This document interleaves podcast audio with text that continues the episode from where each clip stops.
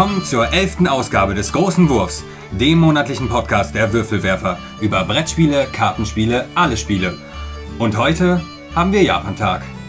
Und hier sind eure Gastgeber, Liv und Svea, Jutta Wittkabel, Steffen Rühl und Andreas Geiermann.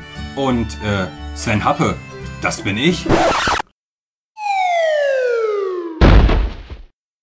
Und nein, Sven ist aus dem Intro gefallen. Was machen wir denn Lebst jetzt? du noch? Hallo. Ja, es geht, es geht, ich hab's überlebt. Wer ist dieser bärtige Mann am Tisch? Mein Bart ist wunderschön. Ja, herzlich willkommen, Sven. Und äh, hey, ihr kennt alle Sven. Ich glaube, es ist der regelmäßigste Gast in unserem Podcast.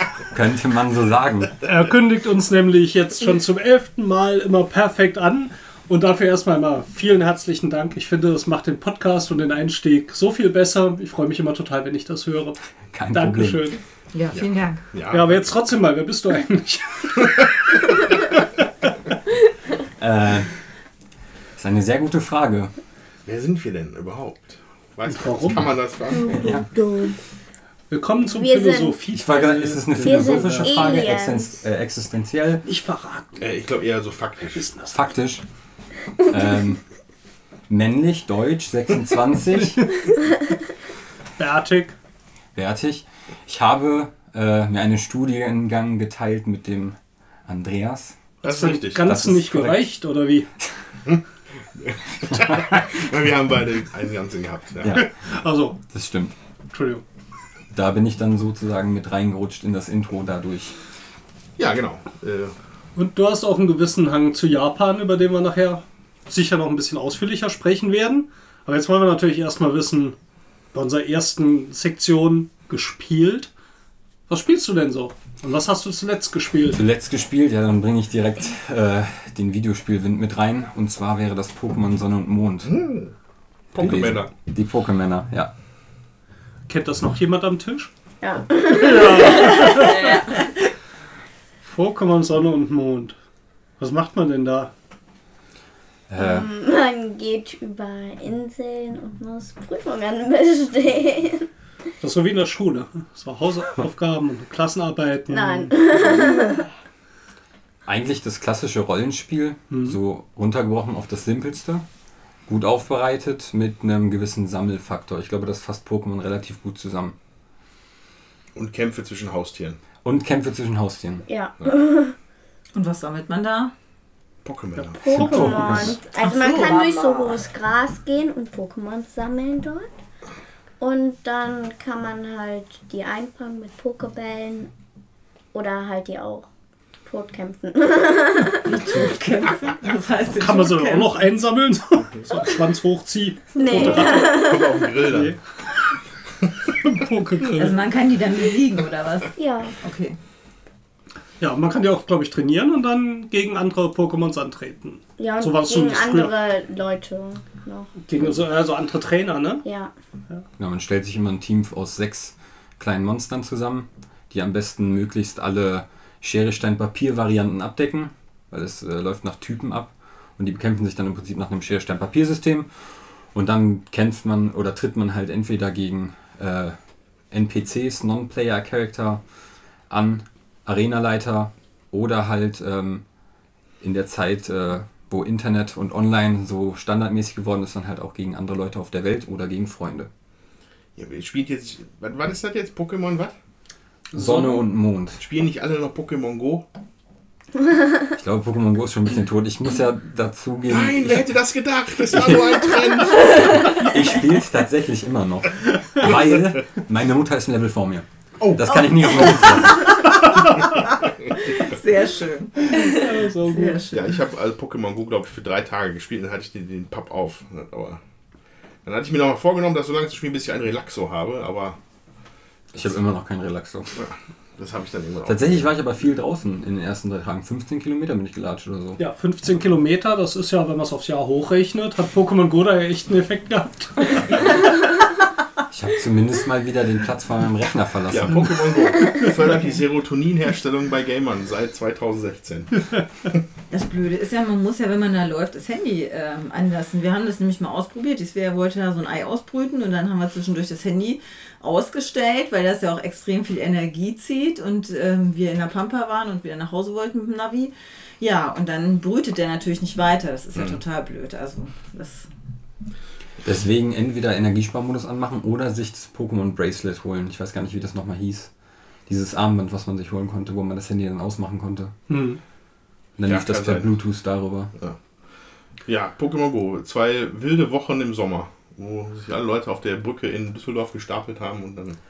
Ja, die Geradenbrücke oder so, wie sie hieß. Ich war tatsächlich einmal da und habe sogar noch ein Foto gemacht. Da sitzen einfach 150 Leute und du kannst nicht mal mehr durchgehen als Fußgänger. Aber jetzt nicht mehr. übel. Nee, sie haben es wieder aufgelöst. Aber ich fand es sehr lustig. Die Stadt hat sogar äh, Dixie-Klos aufgestellt gehabt. Und Leute, Damit die nicht in die Kö pinkeln. Und Leute haben sich so, ähm, so Solartower aufgebaut, wo man unten USB-Anschlüsse hat, um sein Handy aufzuladen. Das ist Haben sie geil. sich selbst gebaut und da aufgestellt. Okay, das ist cool. Das war sehr lustig tatsächlich. Muss man schon sagen, dass der Brettspielmarkt ja klingt ja doch wieder ein bisschen kleiner. Ja, ja, tatsächlich. Setze dich auch normalerweise nicht auf die Brücke mit, ne? Fliegen ja die Karten durch die Gegend. Zumindest brauchst du keinen USB-Anschluss. Ne, das ist richtig. So alleine gehen und so. Ja, auch noch ein paar Jahre. Andreas, was hast du denn gespielt? Was ich gespielt habe, also verschiedene Dinge, aber ich würde gerne eins speziell erwähnen jetzt. Ähm, und das ist Seven Wonders Duels Pantheon, ja. Also die Erweiterung für Seven Wonders Duels.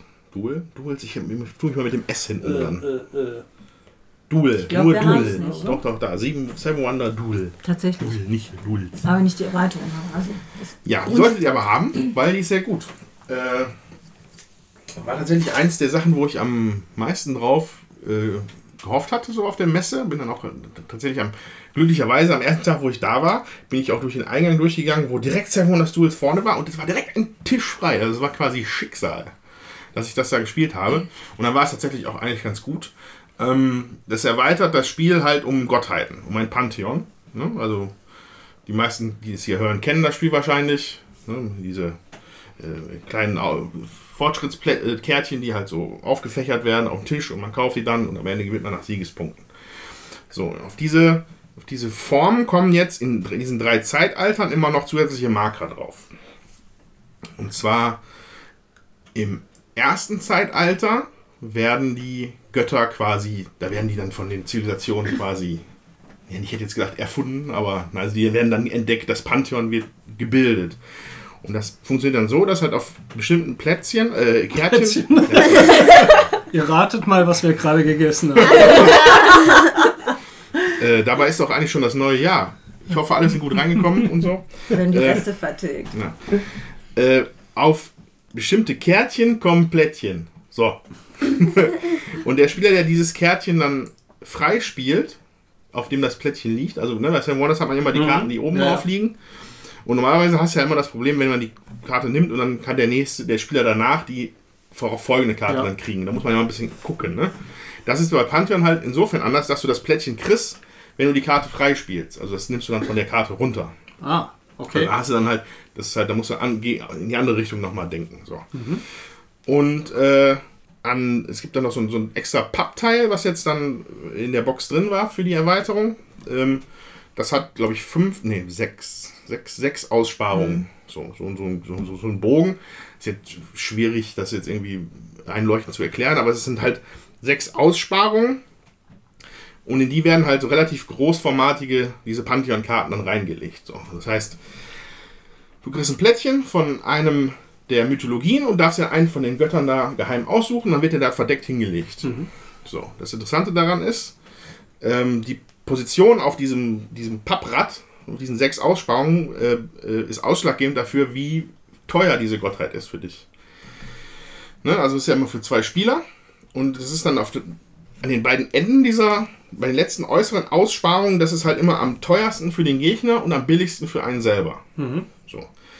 Und die Spieler können aber die, ihre, Götter beliebig platzieren auf diesem Bogen. Das heißt, du kannst, äh, wenn du halt einen guten Gott hast, kannst du den auf dein, auf dein billigstes und für den Gegner teuerstes Feld machen. Ah, cool. Du kannst aber auch, wenn du einen relativ bescheidenen Gott hast, kannst du dem Gegner damit natürlich auch seine Felder belegen, wo er günstige Götter Mhm. kriegen würde.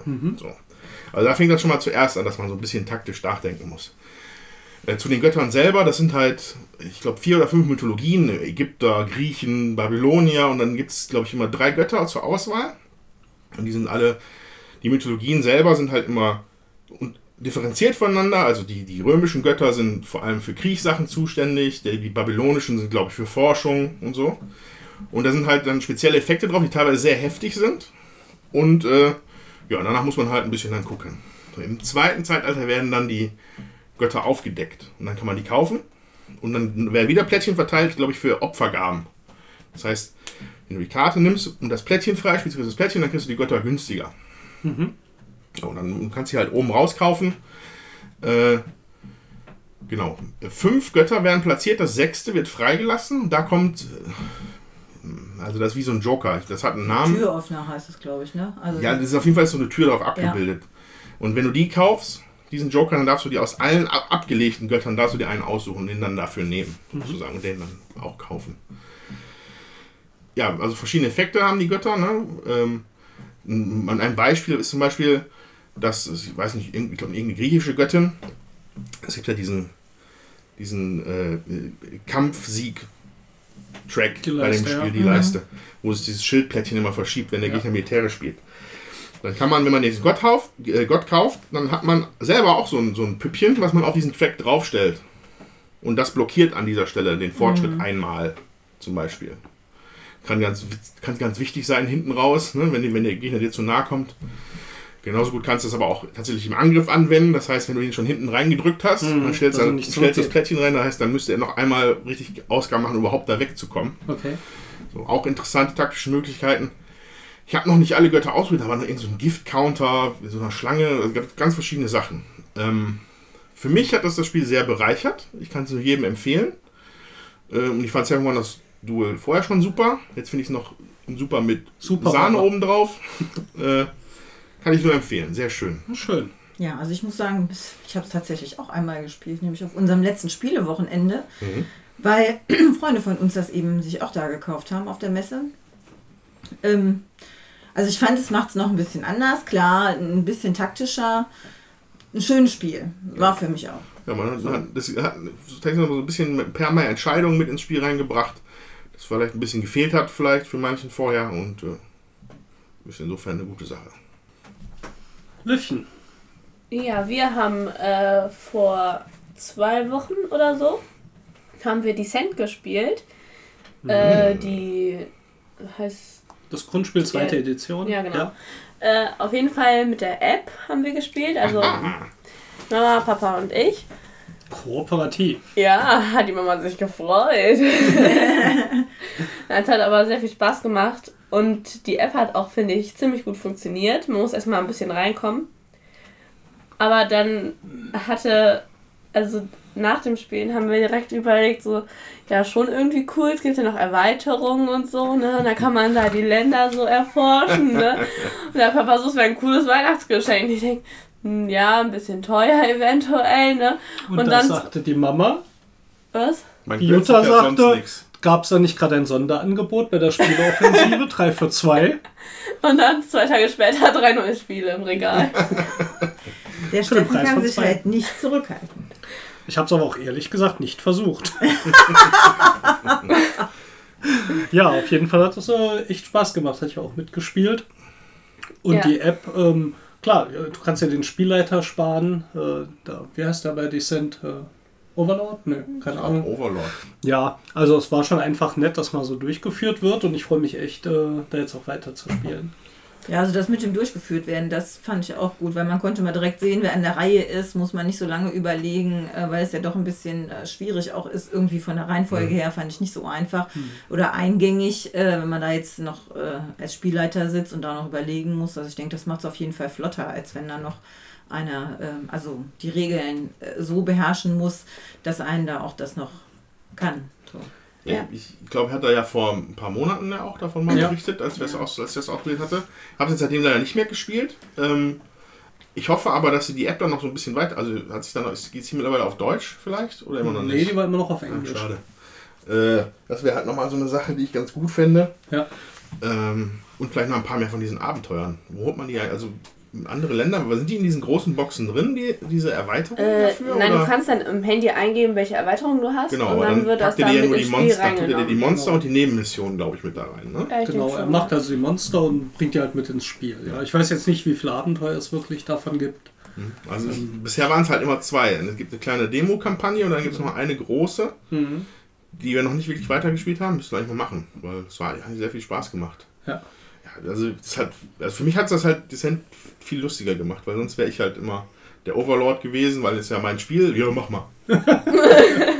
Und, und das, ich fand, das macht nicht, mir persönlich macht das nicht so viel Spaß, dieses mit den Monstern, die zu platzieren Mhm. und dann da eine Falle und hier eine Falle. Mhm. Äh, da habe ich dann lieber, bin ich lieber mit dem Zwerg rumgelaufen und habe dann irgendwelche Sachen vermöbelt. Das hat mir mehr Spaß gemacht. Mhm. Wer die Cent nicht kennt, da, also es ist ein ziemlich großer. Also man hat immer einen anderen Plan sozusagen, ein anderes Spielfeld, das in äh, Quadrate unterteilt ist und man, also es ist so ein, man läuft da halt äh, über die Vierecke und kämpft dann gegen die Monster sozusagen. Und man hat immer eine Quest zu erfüllen. Ähm, ja, und jeder hat einen anderen Charakter, der andere Fähigkeiten hat und anders Ausdauer. Und manchmal muss man noch Proben bestehen, um was Besonderes zu schaffen. Und ja. Ja, ist also ein Dungeon Crawler. Ja, genau. Kann man sagen. Also Fantasy. Unterschied, jeder hat einen Charakter mit Fähigkeiten und dann prügelt man sich durch die Monsterhorden. schon aufgefallen. Ist immer wieder gut. Klingt wie D&D auf dem Brett. Genau. Genau. Ja. Ja, und ich habe Dynasties gespielt mit ähm, auch Freunden eben auf diesem Brettspielwochenende von Matthias Kramer. Und da ist ja dieses äh, Grundprinzip äh, Teile und Herrsche. Also es, man kriegt immer Einkommen. Einkommen und äh, Sachen, indem man eben, ähm, wenn man mit zwei Leuten auf einem bestimmten Feld steht, der sich als zweites dazustellt, der äh, darf halt als erstes aussuchen, der sich als erstes hingestellt hat, der würfelt halt ähm, oder legt halt, Verteilt die verteilt Sachen, ne, die in äh, Häufchen, Produkte, ja. ja, genau. Ähm, ja, und das ähm, ist auch immer wieder spannend, ist halt ein glückslastiges Worker-Placement-Spiel, weil man zieht eben auch Karten ähm, nach, um bestimmte Aktionen durchzuführen. Man hat Aufträge, die man erfüllen muss und manchmal hat man halt Pech, dann haben sich Leute schon in die Stadt gesetzt, wo du unbedingt hin musst äh, und kannst halt diese Aufträge nicht mehr erfüllen. Ist kurzweilig, ist vor allen Dingen von diesem Teile- und Herrsche-Prinzip Mhm. ähm, sehr innovativ. Ja, das macht dann schon auch Spaß. Ja, nette Ja. Erfahrung. Ich habe das auch einmal gespielt, fand das auch ähm, ein schönes Spiel, ist auch unheimlich viel drin. Ich hatte vor ein paar Jahren einen frühen Prototypen von gespielt, da war ein bisschen weniger drin. Das hat mir damals noch ein bisschen besser gefallen. Da hat also Hans im Glück äh, ist das, ne? Hat er noch einiges in der Produktion noch dazugefügt und auch Details dazu gemacht, was das Spiel jetzt nicht wirklich unbedingt verbessert hat. Ähm, aber es ist immer noch ein sehr, sehr gutes Spiel. Also ich habe das noch nicht gespielt, aber heißt es nicht auch irgendwie so Herrsche oder Heirate und Herrsche oder sowas? Also Ich weiß nicht genau, wie der Untertitel ist. Ja, ich muss jetzt noch mal Herrsche und gucken. Teile, heirate, heirate und herrsche. Heirate und Herrsche heißt es. ja. Dynasty, Heirat. Ein, ein Spiel für, für, für Frauen. Ja. Und als wir eben eine kurze Pause hatten, hat der Andreas erzählt, dass äh, Ja. er sich sogar richtig mit auskennt. ja. Oh. mit Heiraten und Nein, das, hat Herrschen. mich, das hat mich nur an, an, an ein Spielprinzip erinnert von, von Dragon's Gold. Ähm, wer es vielleicht kennt, von Bruno Faiduti, schon irgendwie ein paar Jahre her. Ähm, aber tatsächlich habe ich das äh, in meiner Bachelorarbeit behandelt.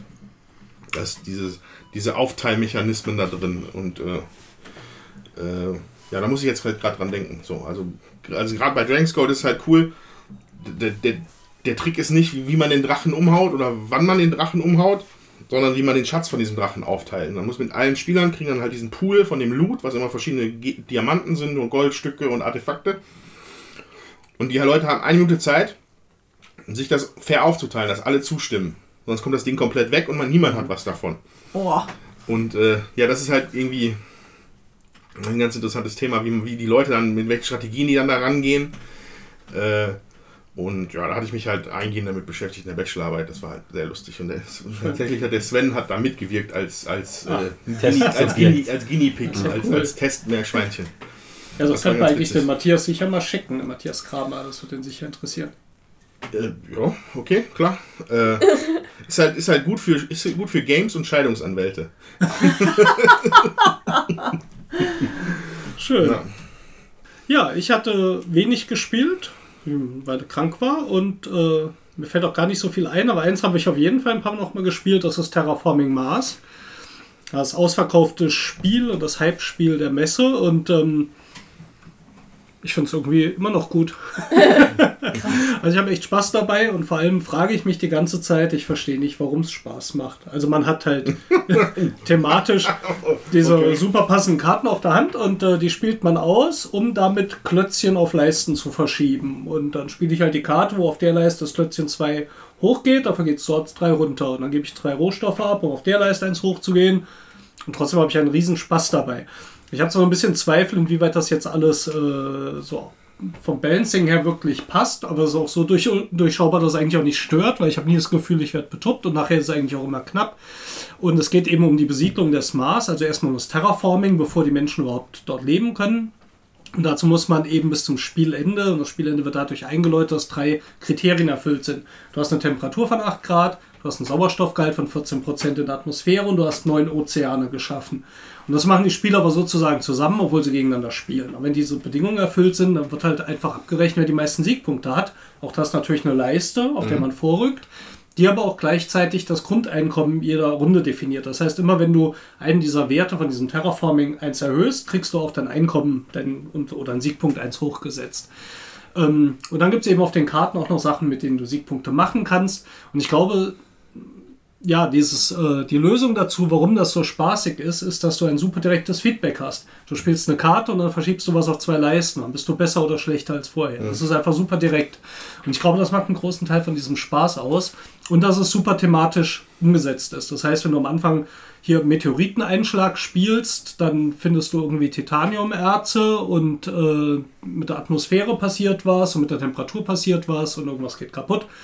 Ähm, und so hat das alles irgendwie so eine interne Logik. Und so ein riesen Kartenstapel. Ähm, ich kann nur jedem, der es spielt, empfehlen, nicht mit den Standardregeln zu spielen, wo du einfach Karten ziehst und die behältst, sondern Drafting zu machen, weil es sonst sehr, sehr unfair werden kann. Also es kann passieren, wenn du drei oder am Anfang mit den Anfängerregeln zehn gute Karten ziehst, eine andere zehn schlecht, das kann tatsächlich passieren. Oder sehr we wenig gute Karten hat. Es ist also besser, jede Runde dieses Drafting zu machen. Das macht es für mich deutlich besser. Muss, ist eigentlich ein Muss für die Regel. Also im Game Design kann man dem Spiel sicher noch einiges vorwerfen, aber im Spielspaß irgendwie nicht. Und ich finde es äh, nach wie vor ein Highlight. Mir macht es riesig Spaß. Keine Ahnung wieso. Auch, auch, ja, ja, witzig. Also so ein Spiel, wo du das Spaß macht, du weißt aber nicht warum, wo Zahlen rauf und runter gehen. Magst du auch so Excel-Tabellen? Ich stehe auf Excel-Tabellen. Hast du vielleicht schon mal über eine Karriere Ich im Finanzamt nachgedacht? Ah ja, mal. Wir haben gesagt, Herr wir würden Sie nehmen. Jetzt hören Sie doch mal auf zu spielen da mit Ihren Excel-Tabellen. Nee, so kann das kein Vorstellungsgespräch werden. Raus. Klick, klick. Hm. Das war Ihre. Dann, dann, dann müsste ich halt Spiele machen. Ja, blöd gelaufen, ne? Ja, ja, ist doof.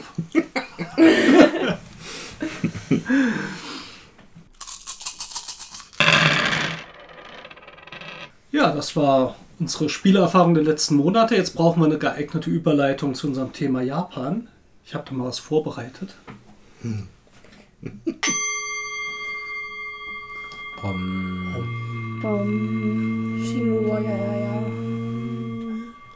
Das macht aber länger Dinge als ich um. Ja, interessant. Also mein, in, meiner, in meiner Wahrnehmung ist Japan eigentlich auch mal sehr laut und wild und Neonlicht, aber hat natürlich auch die andere Seite. Ne? Absolut. Ländlich und Ja. die Shinto-Tempel. Seine Meditation.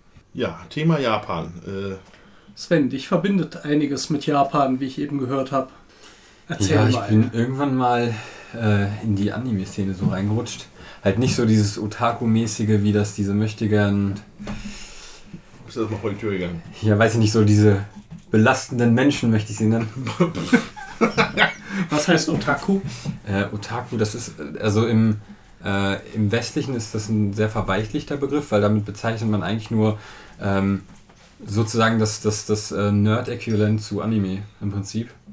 Also jemanden, der sehr, sehr fixiert und sehr weit begangen ist, was das angeht. Okay, das also die Ähm, Leute, dann verkleidet. Ja, Cosplayer Ja, als Beispiel auch zum Beispiel und halt die eine Menge Anime gucken und auch die ganze Kultur halt abfeiern, aber natürlich halt nur dieses äh, Nerdtum in der Richtung, so mit der Kultur selber haben die dann gar nicht mehr so viel zu tun.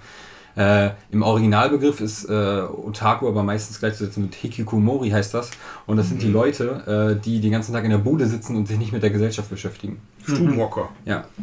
Ja, beziehungsweise Leute, die dann einen Avatar äh, übernehmen, also oder sich einen Avatar schaffen und mit diesem Avatar durch sämtliche Spielewelten äh, gehen und halt äh, ja nicht mehr vor die Tür gehen und ihr Leben Ja. eigentlich äh, in Die machen nur das Nötigste.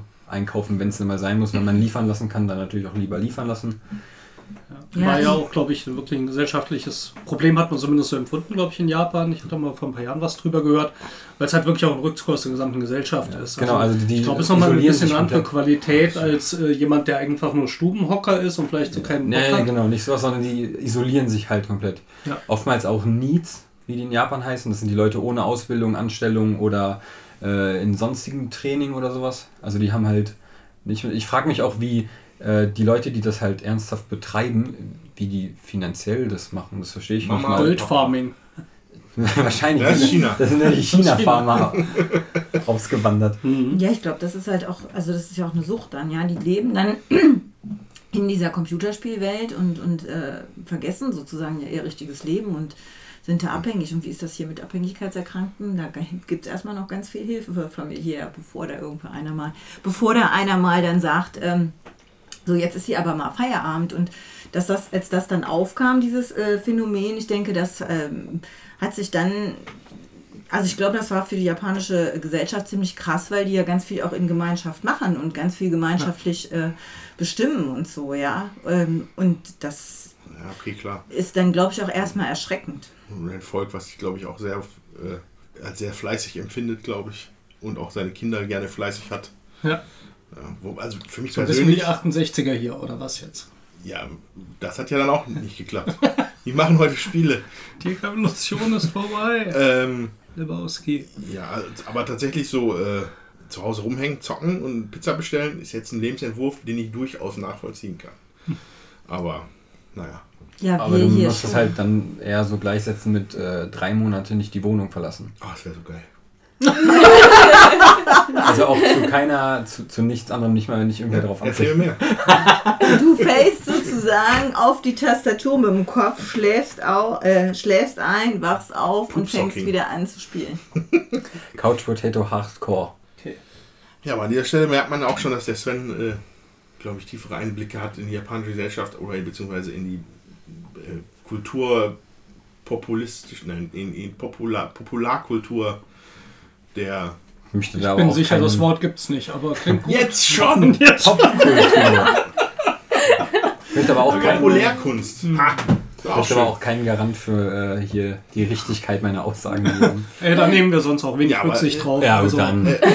Aber das, ne, das zerren wir jetzt natürlich alles hier ins Licht, ja. Ähm, ich meine, unsere Zuhörer wissen, dass du das für eine samtige Bariton-Brummel-Stimme hast. So. Mhm. Ähm, aber die hast du ja auch schon öfter benutzt für, für Synchro-Sachen. Ne? Genau, da kommt der andere Part ähm, in Zusammenhang mit mein Schuh quietscht am Stuhl. Ähm, das hängt halt auch im Prinzip mit diesem Anime, Manga und Japan-Thema zusammen. Ich habe damals auch über das böse, böse Internet mal, ja. Also früher hat man immer gesagt, dass man keine Leute, fremden Leute treffen soll. Heutzutage ruft man Leute an, damit fremde Leute einen abholen, damit man in das Auto steigt von denen.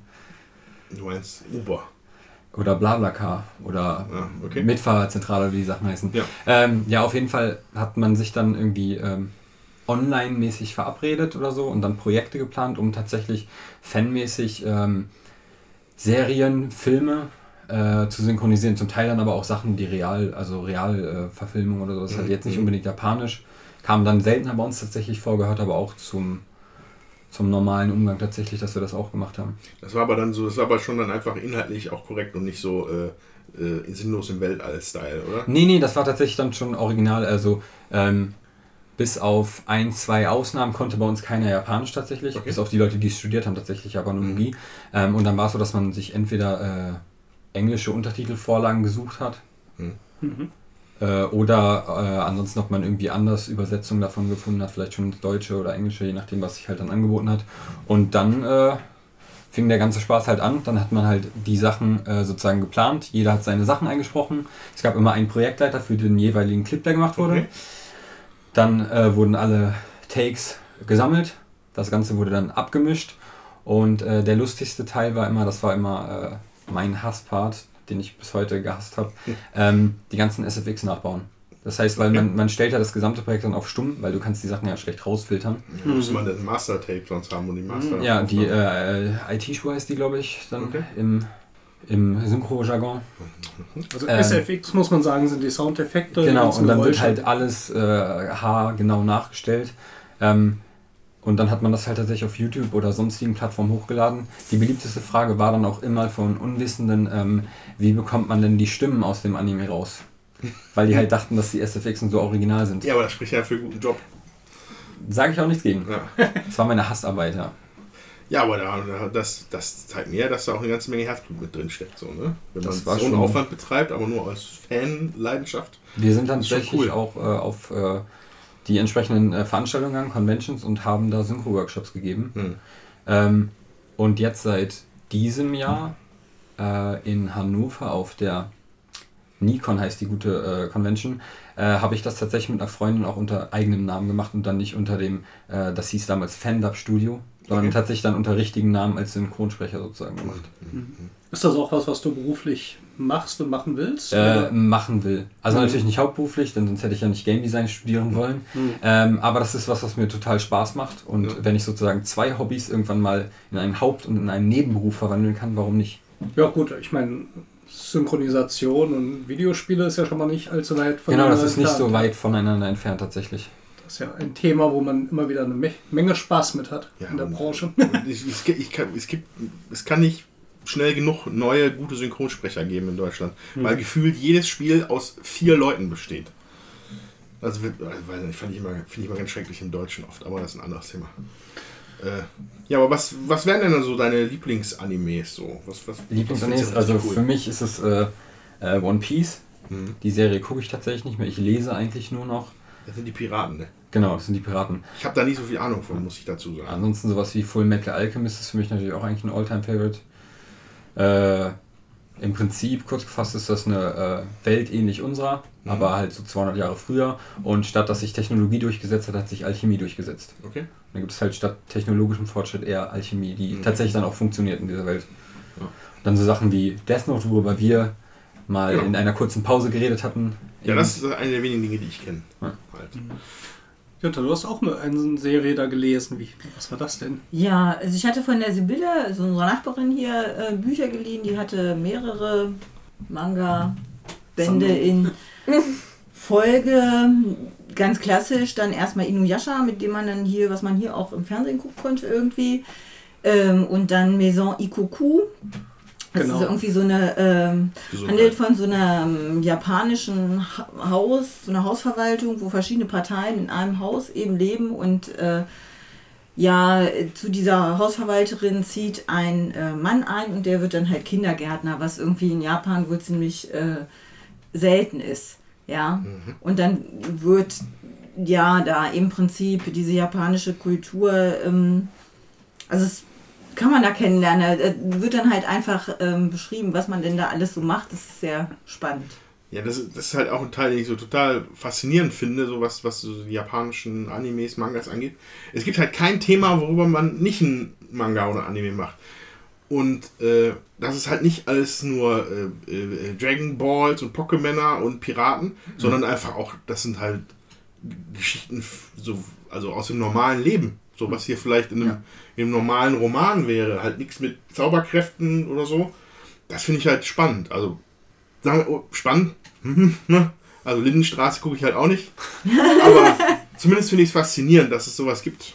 So. Ja. Da finde ich halt das Besondere, zum Beispiel, dass, wie du auch sagst, dass sie im Prinzip alles in, im Anime abdenken. So jedes Thema, das man sich ausdecken Und denken viele, kann. die man sich nicht ausdenken kann. ja, wurden entweder schon gemacht oder werden gerade produziert. Und äh, je nach Genre findet man auf jeden Fall immer irgendwas, egal wie banal das Thema ist, das behandelt wird, das auf jeden Fall spannend aufbereitet ist. Das finde ich Mhm. tatsächlich äh, faszinierend, dass die Japaner das immer wieder schaffen, wenn man natürlich die richtige Serie für sich findet. Mhm. War das nicht in dieser einen Serie so, dass man, der Junge, der nass wird, sich dann in ein Mädchen verwandelt? Genau, war das Ranma ist- in Halb. Das kenne ich sogar. Das ja, stimmt, immer genau. Wie heißt das nochmal? Ranma in Halb. Genau, das, Ja. hatte, das hatten Er ist- wir auch geliehen. Das, Genau. Er ist in die Quelle des äh, ertrunkenen Mädchens gefallen oder so. Mit Genau. diesem komischen kleinen fiesen Opa.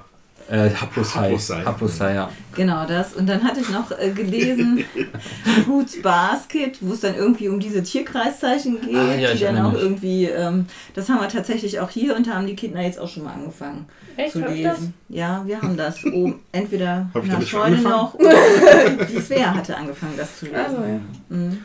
Also ich hatte immer wenig Zugang zu. Das lag eigentlich daran, dass ich immer dachte, ich weiß nicht, was gut ist und was sich rentiert. Aber ich weiß, in den 80ern äh, war Akira so das erste, was Mhm. irgendwie rüberschwappt und was ich gesehen habe und auch teilweise gelesen habe. Hier habe ich traurigerweise ja nicht geguckt. Ja, Nee, oh, ich, leider das hatte nicht. mich damals echt geprägt, weil das einfach Captain von der Future. ganzen. Ja, Captain Future gab es natürlich. Das, Und äh, das wahrscheinlich unscheinbarste, Heidi. Ja, ja. Das ist eine Ja. japanisch-deutsche Ja, Zusammenarbeit. Ja. ja. Ja, ja. Was absurderweise ist, weil es ja in den Alpen oder so spielt. ja, aber hey, kein Thema, was es nicht gibt, was Ja. man in Japan bringen kann. Das ist So. richtig. Aber gerade wo du Akira sagst, Mhm. äh, also, ne, ich habe es glaube ich bestimmt schon mal hier erwähnt, ich bin natürlich ich bin ein, ein fanatischer Cyberpunk-Fan und was so Science Fiction in die Richtung geht.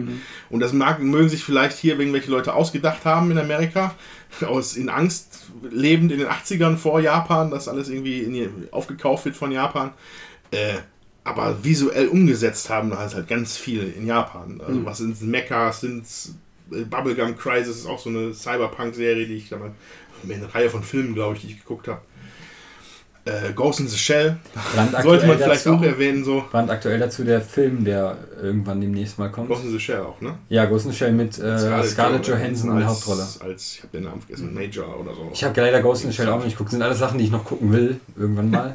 ja, das ist halt, Du hast ja noch Zeit. Aber ich werde jetzt langsam 50. Ich muss jetzt langsam mal gucken, was ich da. es ist halt echt ein, un, unfassbar, was da visuell teilweise an Sachen abgeliefert wird in, im japanischen Anime und toll, super. Ja, auch schöne Filme, ne? Also da haben unsere Kinder vielleicht auch einiges äh, zu berichten, Svea. weil die haben hier wirklich ganz viel und ganz häufig äh, Totoro geschaut. Mein Nachbar Totoro. Ist Genau. der, der, der macht nur so, oh, oder wie, wie unterhält er sich nochmal? Ja, der Da macht Geräusche, so glaube ich. Einatmer und Ja, genau, immer so.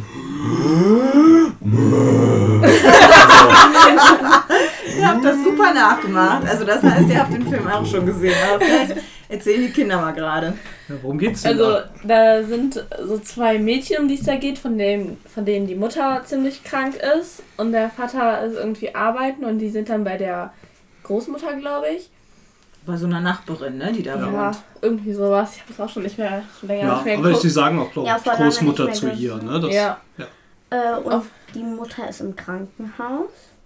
Ja, und dann finden die in der Hecke so einen Tunnel sozusagen, also in den, so einem Gebüsch, wo dann so ein geheimer Ort sozusagen ist. Und äh, Das größere Mädchen, das stolpert dann, glaube ich, über eine Wurzel und fällt dann auf den Bauch von Totoro.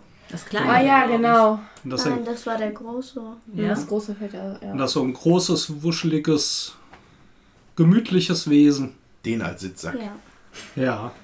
Oh. Ja, und ähm, dann in der Geschichte ist ja auch noch so, dass das kleine Mädchen dann zu ihrer Mutter ins Krankenhaus will, was aber eigentlich viel zu weit ist und die geht dann verloren und da gibt es diesen tollen Bus in Form einer Katze, äh, der durch die Nacht da strange. fährt. Äh, Auch so mega weich irgendwie. Ja, wenn Ja. die sich da drauf setzt, dann geht es so richtig so runter. Ja, da gibt es Also- diese eine Stelle noch an der Bushaltestelle irgendwie. Wo dann aber auch irgendwie nicht der richtige Bus kommt oder so. Und auf einmal steht ein Totoro und irgendwie neben denen der ganze Regen Ja. von den Bäumen fällt auf die runter. Die haben halt irgendwie den, so einen kleinen Re Regenschirm und Totoro hat halt auch so einen ganz kleinen irgendwie, der gar nicht groß genug für den ist. Und dann kommt halt auch irgendwann diese Katze, wo die beiden dann auch mitfahren. Das sieht echt total süß aus. hm. Ja, ist auf jeden Fall ganz liebevoll gemacht und wir hatten diesen Film äh, auf Englisch und Japanisch, äh, weil es den irgendwie auf Deutsch nicht gab. Ich weiß nicht. Auf jeden Fall haben die Kinder den ganz, ganz lange erstmal nur auf Englisch geguckt. Und auch auf Japanisch manchmal. Das machte keinen Unterschied. Ne? Richtig. Also man konnte den auch ohne Sprache verstehen und fanden das echt super. Und äh, uns gefällt oder gefiel der Film eben auch. Mhm. Also ich finde, das kann man echt uneingeschränkt empfehlen. Ja, also auch wenn ihr eigentlich vermutlich heute einen Brettspiel-Podcast erwartet, da kommen wir auch nachher noch ausführlich zu, gibt es heute, glaube ich, einen großen weiß- Rundumschlag auf andere Tipps von Filmen, Ich weiß Mangas. gar nicht, wie viele Jahre ich den Film gar nicht mehr gesehen habe. Das müssten wir dann mal wieder nachholen. Ja, ne? ja irgendwann war es ein bisschen vorbei. Ich würde ja auch gern noch mal gucken. Im Studio. Aber nicht auf Japanisch, ne? Macht ja keinen Unterschied. ja, doch, Englisch verstehe ich mittlerweile. Im Studio Ghibli, die den gemacht haben, die haben ja eine ganze Reihe von tollen Filmen gemacht. Ich kenne leider auch viel zu wenige davon. Prinzessin Mononoke ist, glaube ich, noch relativ bekannt. Vielleicht sogar der bekannteste. Lief damals tatsächlich auf RTL 2. Ich weiß noch, dass ich, als ich vor Jahren umgezogen bin, schockiert die VHS nochmal ausgepackt habe. Und ich habe das mit, weiß ich nicht, war acht oder neun, müsste es geguckt haben. Und der Film ist ja unfassbar brutal. Ja. Ich war schockiert, weil ich mich daran nicht mehr erinnern konnte, wie brutal der Film eigentlich Ist der ist. so brutal? Der ist Ja. unfassbar brutal. Ich meine, von der Thematik her ist der halt nicht ohne, ne? Aber Worum der, geht's äh, da? Also die Szene, die Umweltzerstörung, die- glaube ich. Ah, äh, cool. Umwelt, ja, Umwelt. Ja. Stimmt. Die Szene, die mir spontan einfällt, ist, als er einen Bogen spannt und äh, wegen etwas, das mit ihm passiert ist, überspannt er den Bogen und der Pfeil reißt einem äh, Soldaten beide Arme ab. Ja. Und man sieht das in voller Pracht. Ja. Also das ist wirklich nicht auch ohne. nicht fies vor allem. ja, Ja, oder ne? irgendwo kriegt einer den Kopf abgeschlagen, dann blutet das ohne Ende. Ja, also Das die hier hören vielleicht ja auch Kinder, visuell. ja? Können wir das heute gucken? Okay. Bei Mononoke sind wir da, glaube ich, noch halbwegs auf der sicheren Seite. Also bei Totoro ist das nicht der Fall. Totoro kann man gucken. Der ist vielleicht auch. emotional halt äh, nicht so ganz ohne mit der kranken Mutter und so, aber das ist Voll doch Ich glaube. Totoro ist auch der am Und am Ende ist die eindeutigsten Mutter rein an auch Kinder gesund. gerichtete Film. Hm. Ja. Die neueren Sachen hier, Chihiro. Ist auch Ja, nicht so Chihiro ist auch voll süß. Ja, also das haben wir das Ding, letztens also auch im, geguckt, ne? ähm, vor allen Dingen äh, bei Totoro im Gegensatz zu allen anderen Filmen ist, es gibt halt keine äh, sozusagen tiefer gehende Thematik. Bei Totoro Mhm. geht es halt nur darum, ähm, Kindern im Prinzip in Japan, ich kann es so nicht bestätigen, aber das ist so, wie der Film den Eindruck macht, sozusagen so ähm, dieses Göttertum mit Waldgeist und sowas nahezubringen. Mhm. Und bei Chihiros Reise ins Zauberland geht es ja dann noch darum, äh, sowas wie ähm, Gier von Menschen, als die Eltern sich in Schweine verwandeln. Ja. Ähm, und dann, äh, wie halt äh, die Identifikation einer äh, der Person ist, weil sie den Namen vergisst und solche Sachen. Oder Familien, also Werte in der. Familie, solche Geschichten. Und dann gibt es noch ein paar andere Filme, wo das halt immer so ist. Vor allen Dingen ist das Schöne bei Ghibli, dass es da äh, im Normalfall kein Schwarz und Weiß gibt, sondern Ja. jede Partei immer einen nachvollziehbaren Grund hat. Ja, und, auch, und auf vielen Ebenen können da verschiedene Altersklassen auch viel rausziehen aus den Filmen. Ich habe jetzt nicht so viel gesehen von Studio Ghibli. Äh, muss vielleicht auch noch den Namen Miyazaki dabei erwähnen. Ne? Das ist ja der Chef und das Genie dahinter, wenn ich das richtig verstanden habe. Zumindest die guten Filme. Ja, äh, also was habe ich? Ich habe äh, Porco Rosso gesehen. Ja. Das war, ja, das war halt, das war, also da, das war, also ich wüsste gar nicht, wie ich das einordnen soll. Das war halt ein bisschen wie so ein Kriegsfilm, aber das war eigentlich nur um so einen bärbeißigen Charakter, der dann halt vielleicht so ein bisschen wieder mehr so im Leben ankommt, weiß ich nicht, so komisch. Weiß auch schon ein Weilchen her. Ein bisschen wild tatsächlich, ja, muss ich auch sagen. Ja, dann, äh, äh, ja, hier Totoro habe ich natürlich gesehen. Vorhin. Das, Nein, aber ist egal, ähm, fällt mir jetzt nicht ein. Was aber zum Beispiel, aber was vielleicht erwähnenswert ist, ist halt der Film, äh, ich weiß nicht, ob es das erste oder das letzte Glühwürmchen war. Äh, die letzten Ja. Glühwürmchen. hm. Genau. Das ist halt definitiv nichts für Kinder. Nachkriegsfilm Das ist war ein, das, oder? ein Ich habe ihn leider auch nicht unglaublich dramatischer Film über Nachkriegszeit oder während des Kriegszeit, wo ein kleiner Junge auf seine kleine Schwester aufpasst oder andersrum. Irgendwie so. Und dann wird die krank und man möchte eigentlich nur noch, man möchte eigentlich nur noch weinen, glaube ich, am Ende. Hm. Aber ja, ich glaube, den habe ich gesehen. Der lief Ich bin mir gar nicht sicher, war der auch von Ghibli? der ist von Ghibli. Der ist von Ghibli? Okay. Also es ist die, Und äh, es gibt halt, und, und das ist halt das Besondere an dem Studio, dass sie halt so viele verschiedene Sachen aufgreifen. Äh, Disney, ja, da wird halt gesungen und ist Vor allen Dingen wird da alles Tier dabei äh, und das war's. Verschönigt. Äh, ja, also So die ganzen Märchen. ich bin da Beispiel. wahrlich kein Fachmann. Äh, da gibt es einen Herrn Stefan Kummer, der sich da erheblich mehr mit auskennt. äh, Von dem ich aber halt etwas aufgesaugt habe, weil er mich da immer mit vollgequatscht hat. Schöne Grüße. Ja, dann sage ich mal Bescheid. Dann hört er sich das hier an. Ähm, ja, auf jeden Fall super. Ja, wir haben ja äh, auch noch eine Expertin für Japan am Tisch. Liv, du warst ja schon in Japan. Wie war denn das so? Die Windeln haben gekratzt. musst erstmal welche finden. Das war gar nicht so einfach.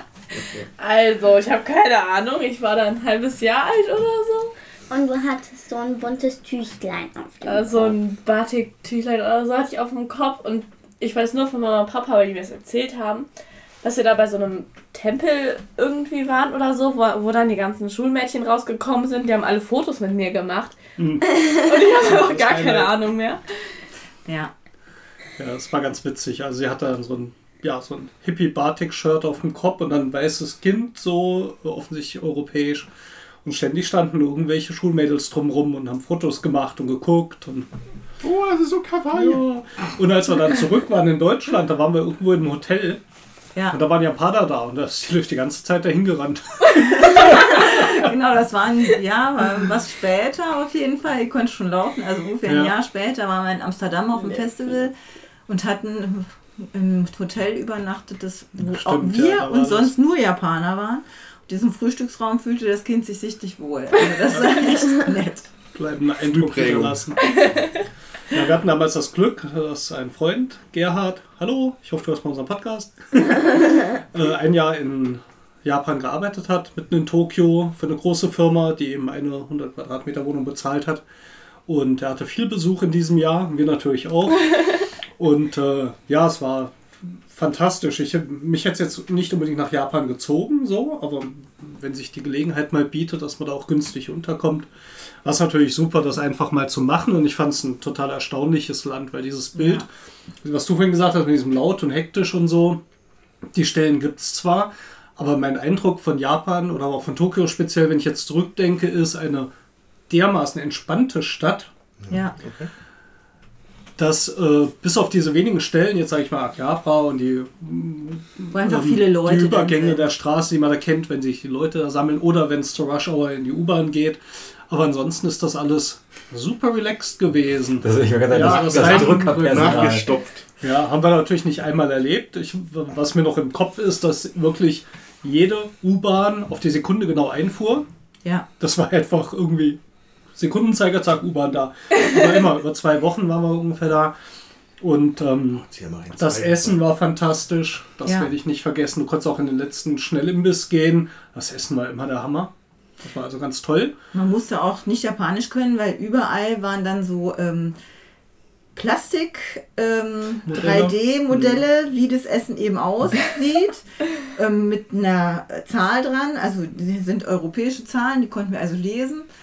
Oder ähm, man hatte Bilder von dem Essen, wie das äh, auszusehen hat. Und das war wirklich äh, unglaublich. Man konnte dann das auch echt bestellen. War Im cool. Supermarkt war es nicht so einfach. Da bist du reingegangen, du hast Sachen im Kühlregal gesehen und für die Hälfte. Und du hattest nicht den leisesten Schimmer, was das ist. Da gab es dann irgendwelche in Plastik verpackte Blöcke. Das war graue Masse mit schwarzen Punkten. Irgendwelche grünen Pulver mit, keine Ahnung, irgendwelchen gebogenen, silberartigen Dingen. Und du hast einfach überhaupt nicht gewusst, ist das süß, ist das salzig, ist das Fisch, ist das Ja. vegetarisch. Und man konnte natürlich auch niemanden fragen. Hm. Das, ähm, Verständigung war natürlich entsprechend schwierig.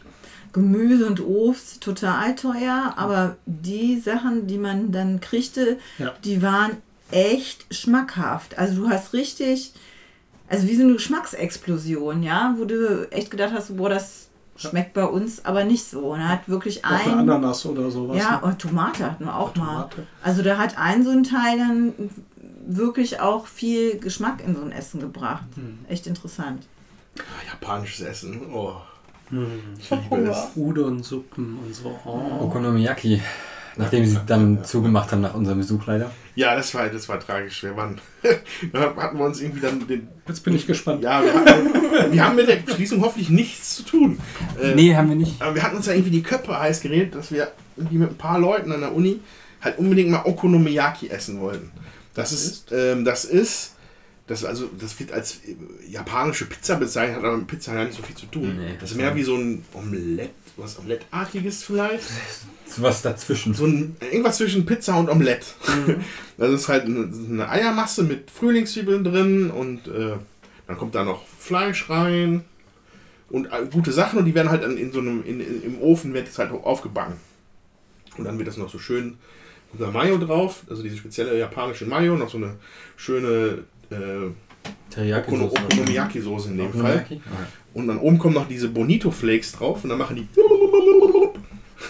Also für die, ich hab, es ist ja ein Audio-Podcast, deswegen hat man jetzt nur ein merkwürdiges Geräusch gehört. Aber diese äh, Bonito Flakes, das sind halt diese so Fischflocken, so runtergeschabt und die fangen sich an, aufgrund der Hitze von dem Gericht, fangen die sich an zu bewegen oben drauf. Und das ist halt so eine besondere Attraktion von diesem Essen. Okay. Und das, sie- wenn diese Dinger ein Geräusch machen würden, wäre es. Okay. So. Und das war einfach mega lecker und wir waren aber die einzigen Leute in dem Laden. Und kurz danach war der zu. Wir haben nie mehr die Gelegenheit gehabt, ein zweites Okonomiyaki zu essen. Äh, ich habe tatsächlich mitbekommen, warum der zugemacht hat. Will ich das wissen? Äh, es gab einen Familienfall in Japan und deswegen sind Ach, sie okay. zurückgezogen. Das tut mir sehr leid für die Okonomiyaki. Übrigens, äh, seit kurzem, äh, kurzem, seit einem Jahr oder so, gibt es einen neuen Laden. What? Okonomiyaki Das wäre also die Chance, das noch mehr zu tun. Nice. Und wo gibt's den? In, welchem, in welcher größeren Stadt? Auch in Düsseldorf. Also da, wo es zugemacht hat, irgendwo da ein neuer aufgemacht. Ich war noch nicht da, haben mir nur Freunde erzählt. Da Deswegen dürfte weiß ich eigentlich das. auch kein Mangel sein an japanischen Ich Essgelegenheiten. wollte das gerade stimmt. Düsseldorf, ne? Mit der größten Ah, ich Japan-Gemeinde Ich in Deutschland. da Oder ich glaube sogar in während des Europa, Studiums dann. weltweit? Keine Weiß Ahnung. ich nicht. Zumindest in Europa, aber NRW. ich glaube Europa. Also weltweit wird schwierig, wenn Japan weltweit ist. Äh, ja, ich habe mich da im Studium immer mal Straße rauf und runter gefressen und das ist halt einfach der Knaller. Also, Wahnsinn. Also so, so viele tolle Sachen, die es da gibt. Und ich, tatsächlich, ich koche ja auch ganz gerne, ich habe ein bisschen damit beschäftigt, aus wie wenig Zutaten die eigentlich sowas Tolles machen. Grundsätzlich, jede Soße besteht eigentlich aus äh, Sojasauce, Zucker, äh, manchmal so ein bisschen Essig und das Sesamöl. war's. Sesamöl. Aber die, die Verhältnisse davon machen halt ganz unterschiedliche Soßen daraus. Und das ist, halt, das ist einfach lecker. Das ist einfach nur lecker. Einfach nur lecker. Jetzt eigentlich aber, wenn wir hier mal auf das Thema Brettspiele zurückkommen, in Filmen, in Videospielen, vermutlich auch beim Essen hat sich Japan schon ziemlich durchgesetzt. Sushi Ah, Dice. Brettspiele, ja, Sushi haben wir noch gar nicht erwähnt. Oh, mich, mich, Sushi Dice, ja, also es gibt natürlich japanische Brettspiele. Go und Shogi. Ja, aber wer spielt in Deutschland? Also gut, es gibt einen deutschen Go-Verband und äh, Ist Go strikt japanisch oder ist das nicht? Go ist schon, strikt ja. japanisch, Ja, ja. okay. Ähm, aber wenn ich jetzt mal so denke, eher so vom Popkulturellen, also jetzt gar nicht mal die traditionellen Spiele, wo Gro, ich weiß nicht, wie alt das ist, aber es hat ja, glaube ich, schon ein bisschen. Oh, Drei, vier Jahre. 5000 Ich glaub, das vor oder so. Von, drei, vier Jahren rausgekommen, glaube ich. Essen 2012, glaube ich. ähm, dann ist aber so, was, was normale Brettspiele betrifft, obwohl Japan da ja durchaus auch, glaube ich, eine Szene hat, ist ja doch echt wenig eigentlich rübergekommen. Ja. Und die erste Berührung äh, kommt durch äh, eine Firma, die eigentlich äh, sich als äh, Agentur etabliert hat in Japan, um die Spiele in den Westen zu bringen. Das ist Japan Brand. Die standen, glaube ich, so vor ungefähr zehn Jahren das erste Mal auf der Messe in Essen. Und äh, ich glaube, damals hat so noch niemand so groß beachtet. Ich erinnere mich auch ein Jahr, als ihre Lieferung zu spät kam, Oh mein Gott. vor ja. zwei, drei Jahren oder so. Und da standen sie und haben immer ihre Verbeugung gemacht, haben sich dafür entschuldigt, dass ihre Spiele nicht da sind. Drei Versandchefs schon Seppuku. Und äh, die haben sich tatsächlich auf die Fahnen geschrieben, die Sachen in den Rest der Welt rauszubringen und ähm, hatten jetzt auch natürlich ein paar Erfolge in den letzten Jahren gehabt. Aber so richtig japanische Brettspielkultur, das hat es irgendwie nie hier rüber geschafft, es sei denn, man guckt vermutlich nach Sammelkartenspielen. Ja. Ja. Yu-Gi-Oh! Ne? Ist das, nicht auch japanisch? Ja, Yu-Gi-Oh!, Pokémon. Sind halt alles Vorlagen tatsächlich von, äh, mit Ausnahme von Pokémon, wo tatsächlich das Spiel zuerst kam, sind das alles Vorlagen von Serien bzw. Manga. Mhm. You activated my trap card. Ich glaube, die machen ja auch von der Vermarktungsseite her die Sachen meistens gleich komplett. Das heißt, die machen jetzt nicht den Film und irgendwann kommt mal wie in Deutschland immer auf die Idee, man könnte mal ein Spiel zu machen, sondern ich glaube, die machen diesen kompletten Ansatz sehr häufig. Das heißt, die planen vermutlich die TV-Serie, den Manga, das Spiel dazu, die Charaktere, die die auch oft getrennt entwickeln und vermarkten. So wie, wer ist der? Hello Kitty oder so. Ach ja, gab's ja auch noch, richtig. Ja. Ähm, Brettspiele scheinen da nicht so die Rolle zu spielen. Vielleicht ist auch der Brettspielmarkt einfach in Japan relativ überschaubar. Ich glaube, das täuscht tatsächlich. Ich hatte mich auf der, äh, während der Spiel dieses Jahr mit einem äh, Blogger, Kom Kumpanen, äh, Genossen aus Taiwan unterhalten. Wo meine Genossen und Taiwan, das ist auch nicht so gut. Also auf jeden Fall mit einem Menschen aus mit Taiwan. einem netten Mann aus Taiwan unterhalten und habe mich auch dann tatsächlich mit ihm darüber unterhalten, dass wir in Zukunft eine Japan-Folge machen. Und hat darauf hingewiesen, dass sie, glaube ich, sogar drei Spiele messen pro Jahr haben, wo es dann nur um Brettspiele geht. Ich glaube, viel mehr. es ist dann einfach eher Unwissenheit, dass man einfach nichts davon mitbekommt. Genau, ich glaube, dass halt genauso wie der, wie der mm, Games-Markt, die, also Videospiele-Markt, die Japaner haben es eigentlich erfunden mit, so im großen Stil. Trotzdem schwappt nicht so, gibt es so viele Spiele, die nur in Japan rauskommen, ähm, weil auch einfach kein Potenzial gesehen wird, woanders außerhalb von Japan damit irgendwie Geld zu machen. Ich könnte mir vorstellen, dass der Brettspielmarkt ähnlich funktioniert. Das ist halt einfach sehr in sich geschlossen. Es ist eine sehr eigene Kultur, die vielleicht ja auch dann jetzt nicht so den dringenden Bedarf hat, das jetzt auch irgendwie in die Welt hinauszutragen. Ich glaube, dass die sich sehr mit irgendwelchen Brettspielen amüsieren. Wir kennen sie, glaube ich, nur nicht. Also Das das stimmt. Das äh, steht ja auch in dem Spielbox-Artikel. Das ist Spielbox, glaube ich, 4 2016 oder so, genau weiß die ich haben nicht einen mehr. Artikel über Japan Brand. Und da äh, schreiben die eben auch, dass es viele äh, Spiele werden zu Hause am Küchentisch produziert in einer Auflage von 50 bis 100 Stück mit Sachen aus dem 100-Yen-Laden eben auch. Und äh, ja, die schaffen es dann halt auch nicht rüber. Und dieser ähm, Herr, der sich da, also der Verleger von Japan Brand, der geht dann auch auf diese Messen, die es da eben auch gibt und äh, sucht dann halt die Spiele raus, von denen er meint, die haben eben das Potenzial auch äh, nach Europa oder in die USA oder auf jeden Fall einen größeren Markt, sag ich mal, zu erreichen. Weil ich, also wir haben ja jetzt bei einigen Spielen, die wir hier auch äh, schon mal gespielt haben, die Erfahrung gemacht, das ist zum Teil eine echt andere Denkweise und man muss da schon Spaß haben, um sich da auch irgendwie reinzufinden und es für uns europäische denkende äh, Leute zum Teil echt anders, ja. Und das, äh, ich glaube, das macht viel aus. Und wenn da so ein Spiel in einer Kleinauflage von 50 bis 100 Stück nur produziert wird, klar, das. Ähm, Es stand auch, glaube ich, in dem. Artikel, dass eine dieser Messen um die 10.000 Besucher hat, was jetzt auch nicht wenig ist, im Vergleich zu Essen natürlich ein ganz anderes 174.000. Kaliber ist. Aber ist dann eher so, denke ich mal, wie hier Ratingen oder äh, ich weiß nicht, wie viel jetzt auf den Spieletagen da aufschlagen. Ja, Rating glaube ich nicht so viel. Ich denke, in Darmstadt wird vielleicht mehr gewesen sein. Also Also, Münchner Spielwiesen oder so, ich denke, die werden schon auch auf so Zahlen kommen. Ähm, ja, aber es hat sich auf jeden Fall rentiert. Es gab zumindest zwei relativ große Erfolge aus Japan in den letzten Jahren. Ähm, die werden wir vielleicht nachher auch noch mal kurz ein bisschen ausführlicher vorstellen. Ähm, Love Letter war, glaube Ja. ich, so das erste. Ähm, Love Letter, da haben wir auch zwei Experten hier mit Svea und Liv. Ja, wir haben das mal so ein halbes Jahr lang durchgespielt. nichts anderes. Konnte man auch Na fragen, ja, wollen wir ne? was spielen? Ja, Love Letter. Und ich mir so, oh. ja, also Love Letter ist halt so ein Spiel, man hat eigentlich immer nur eine Karte auf der Hand, die immer einen Effekt hat. Wenn man, wenn man dran ist, zieht man noch eine zweite Karte. Und dann sucht man sich eine davon aus, die man ausspielt. Und es gibt halt von jeder Karte nur eine bestimmte an, an, also Anzahl. Anzahl. Ja, genau. Und mittlerweile kann ich schon die Nummern von den Zahlen, was da drauf steht, in- und auswendig irgendwie, wie oft es die Karten gibt. Ja. Und dann kann man sich so ein bisschen ausrechnen, was die anderen noch auf der Hand haben. Eine Karte wird allerdings immer rausgenommen, sodass man es nicht komplett ausrechnen kann. Und die höchste Karte, die 8, das ist die Prinzessin, Die darf man nicht die darf man nicht ausspielen, genau. Und wenn man dann guckt beim anderen, der hat immer die eine Karte auf der Hand, mal links, mal rechts irgendwie, funktioniert auch nicht so richtig, ne? Dann gibt es zum Beispiel eine andere Karte, da kann man dann auf, also die spielt man aus und sucht sich einen Spieler aus und sagt dann äh, eine Zahl, die der hat oder den Namen von der Karte. Wenn ich dann denke, der Papa hat bestimmt die Prinzessin und sagt, ja Papa, du hast die Prinzessin, das stimmt, dann ist der raus aus der Runde. Wenn das nicht stimmt, dann habe ich Pech gehabt. Ja. So, und der, der als letztes noch übrig bleibt, der bekommt dann so ein Herzchen. Genau. Oder wer da am Schluss die höchste Karte noch auf der Hand hat, Ja, ne, genau. wenn keiner die Prinzessin abwirft. Ja. Ja. Und das Besondere ist auch, wie viele Karten sind das? Äh, Das in warte, einem Stapel? fünf Wächter, zwei Priester. Ich spiele das doch nicht gegen die Lift. Das, das ist ja wie Kartenzählen beim Blackjack. Zwei, zwei, zwei Zofen, zwei Prinzen, Einen König und eine, Kö also eine, Prinzessin. Also 16. Es gibt Ja, 16 Karten. 16. 16, Ja, ja. das ist das Besondere, fand ich auch, was ich super innovativ finde. Das Kartenspiel hat halt wirklich nur 16 Karten. Und äh, ich weiß nicht, da denke ich manchmal, vielleicht muss man japanisch sein, um so kreativ zu sein und sagen, ich mache mal ein Spiel mit 16 Karten.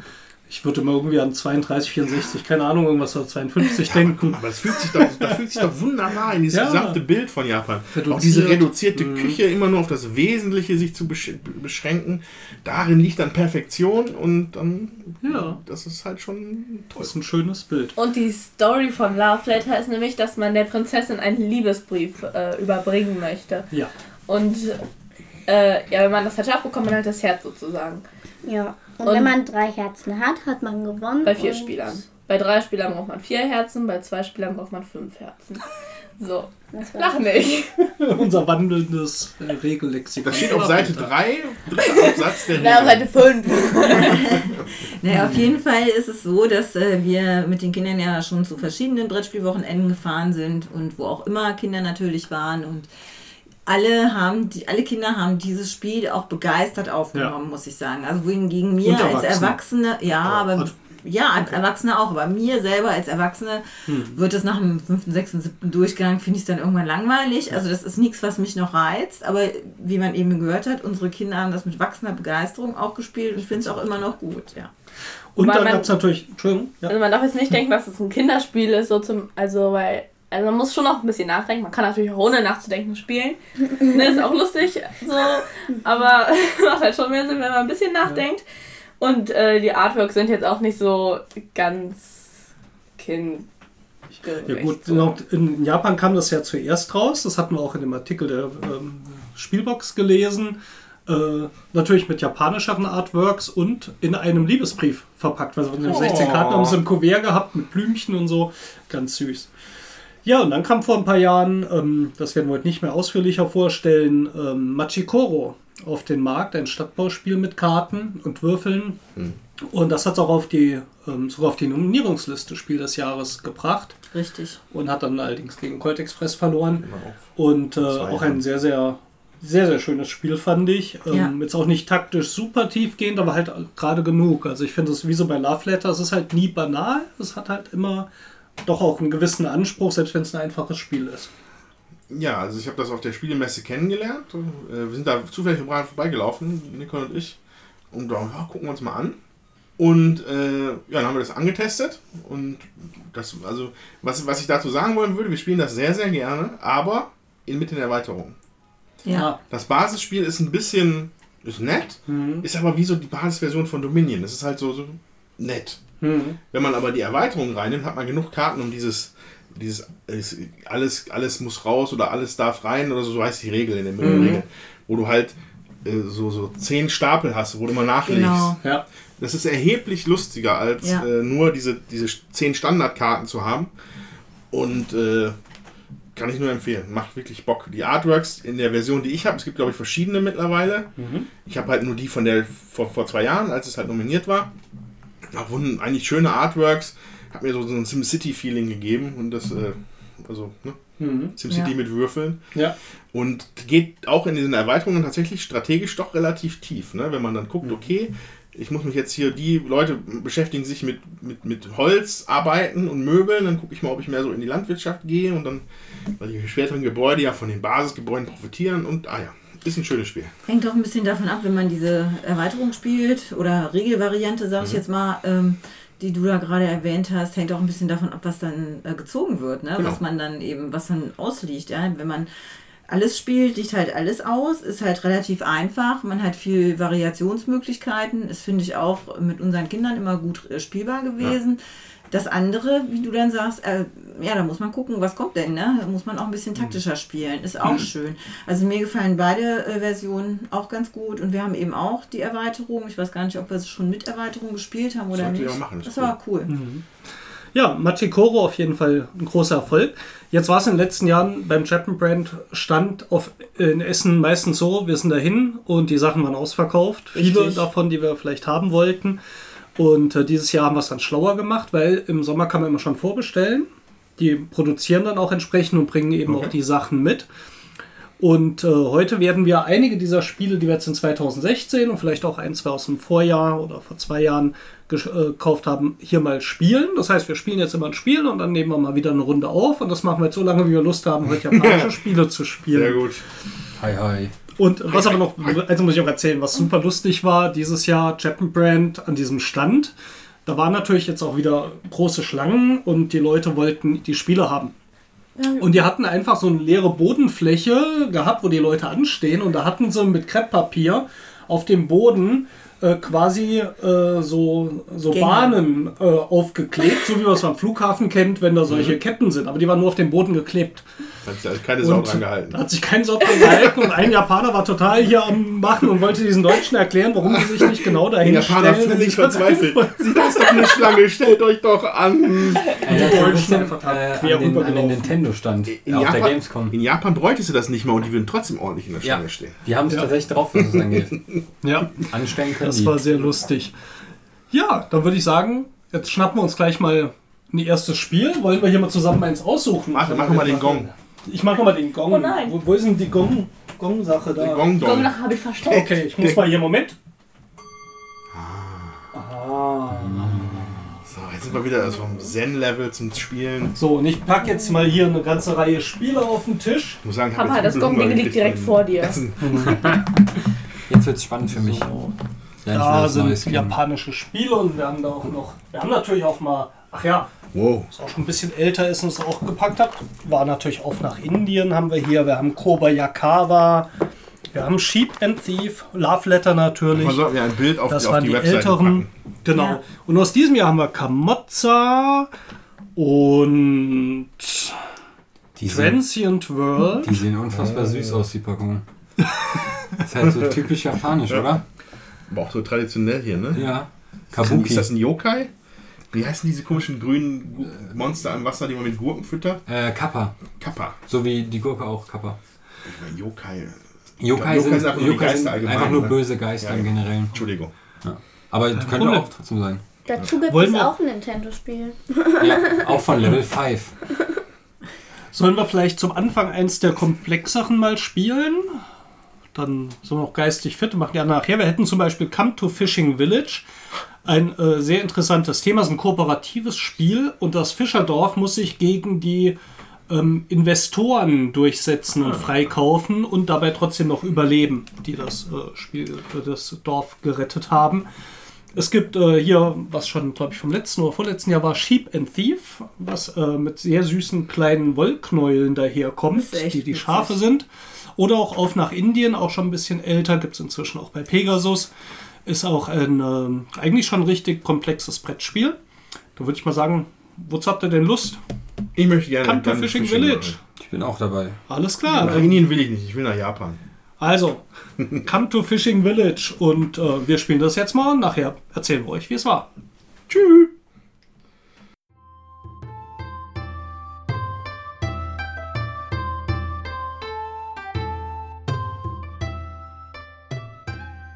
Come to Fishing Village von Fujiwara Teacher. Ein Spiel für 1 bis 8 Spieler, 30 bis 75 Minuten, Alter 10 plus von 2016. Ein japanisches Fischerdorf wird von geldgierigen Investoren gebeutelt. Nur noch 20 Einwohner sind übrig geblieben und die Spieler müssen nun gemeinsam die Investoren auszahlen und am Ende von drei Runden noch mindestens einen Einwohner übrig haben, um das Spiel zusammen zu gewinnen. Dazu kann jeder Spieler Arbeiter aus der Hand ausspielen, die unterschiedliche Güter herstellen. Dazu sind auf den Arbeiterkarten drei Plätze für Symbole reserviert. Oben rechts, in der Mitte oder links sind Güter wie Mais, Fisch und Süßigkeiten abgebildet. Um Aufträge zu erfüllen, muss ein Spieler genug Symbole einer Sorte vor sich ausliegen haben. Aber Vorsicht! Vor jedem Spieler liegen auch drei Investoren aus, die ebenfalls oben rechts, links oder in der Mitte ein Symbol haben, die ausnahmslos alle Arbeiter bei diesem Spieler vernichten, die an der gleichen Stelle ein Gütersymbol besitzen. Wer Glück hat, bekommt drei Investoren, die alle das Symbol an der gleichen Stelle besitzen, sodass man gezielt Arbeiter ausspielen kann, die ihre Gütersymbole an einer anderen Stelle besitzen. Wer Aufträge und Bonusaufträge erfüllt, bekommt neue Arbeiter auf die Hand. Die Spieler können auch Einwohner opfern, um Investoren abzulegen. Sind alle Aufträge einer Runde erfüllt, so folgt die nächste von drei Runden, die noch schwerere zu erfüllende Aufträge mit sich bringt. Sind am Ende alle Aufträge erfüllt und das Dorf besitzt noch Einwohner, dann haben die Spieler das Dorf gerettet und alle gierigen Investoren ausbezahlt.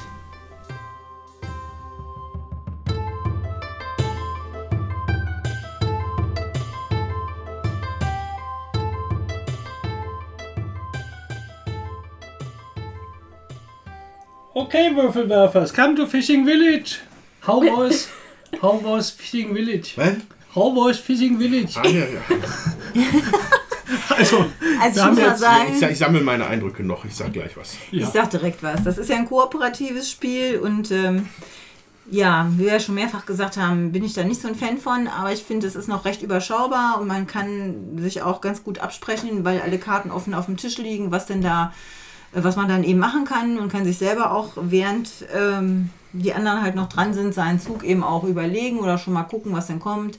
Die Absprache ist schnell, das gefällt mir ganz gut. Wenn ich es jetzt mit einem anderen äh, Spiel vergleichen sollte, was auch so kartengetrieben ist, sage ich mal, und ähm, ja, wo, sich, wo die Ziele auch durch Karten aufgedeckt werden, wäre das halt das Grimoire des Wahnsinns. Und das ist mit mehreren Karten noch und mehreren Aufträgen und noch mehr gleichzeitig. Das überfordert mich. Dann ist das hier doch eher das, ähm, wenn ich das beides auswählen sollte, was ich eher wählen würde. weil es weniger komplex Ja, rüberkommt.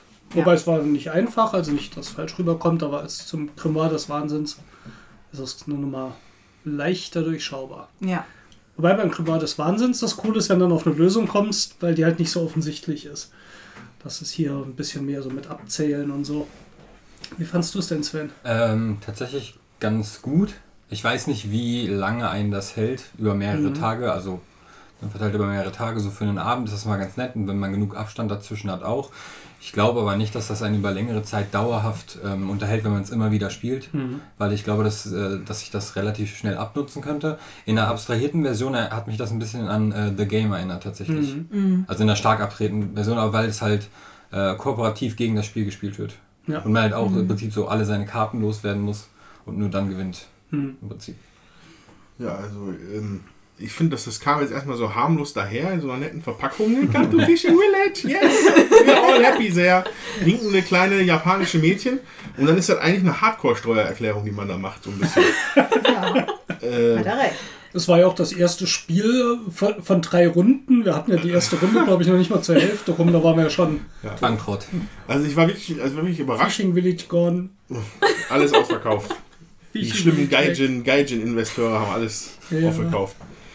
Äh, ja, also äh, erstaunlich komplex, was da, mit, mit, was da zustande gekommen ist, dann in der Partie selber. Man muss wirklich gut aufpassen und gucken. Aber ja, also ich, ich teile so ein bisschen die Bedenken von Sven. Ich weiß halt nicht, wie lange das Bock macht so. Und man muss halt schon Lust haben, sich da so ein, eine Steuererklärung zu machen. so ein bisschen. Ja. Äh, ja. ja. Ja, ähm, geht mir vom Gefühl her ähnlich. Das hat was, das ist ziemlich cool. Hat aber auch echt was von Arbeit.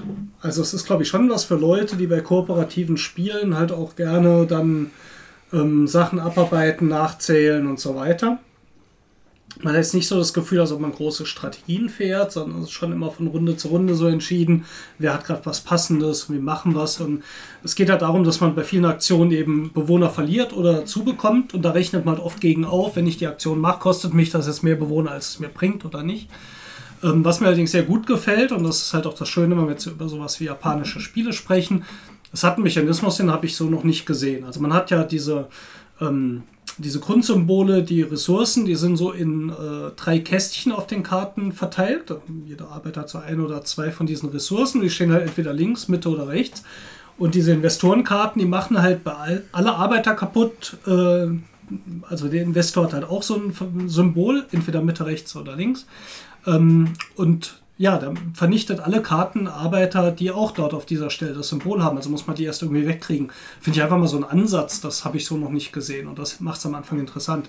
Ich glaube, wenn du darüber hinaus bist, ist auch wirklich die Gefahr, ich würde es ab und zu mal spielen. Es wäre kein Spiel, das ich aussortieren würde, weil dazu, glaube ich, gibt es manchmal eine Situation, wo man sagt, mal was Grübelastiges so ein bisschen, man kann was zusammen machen, da verpasst.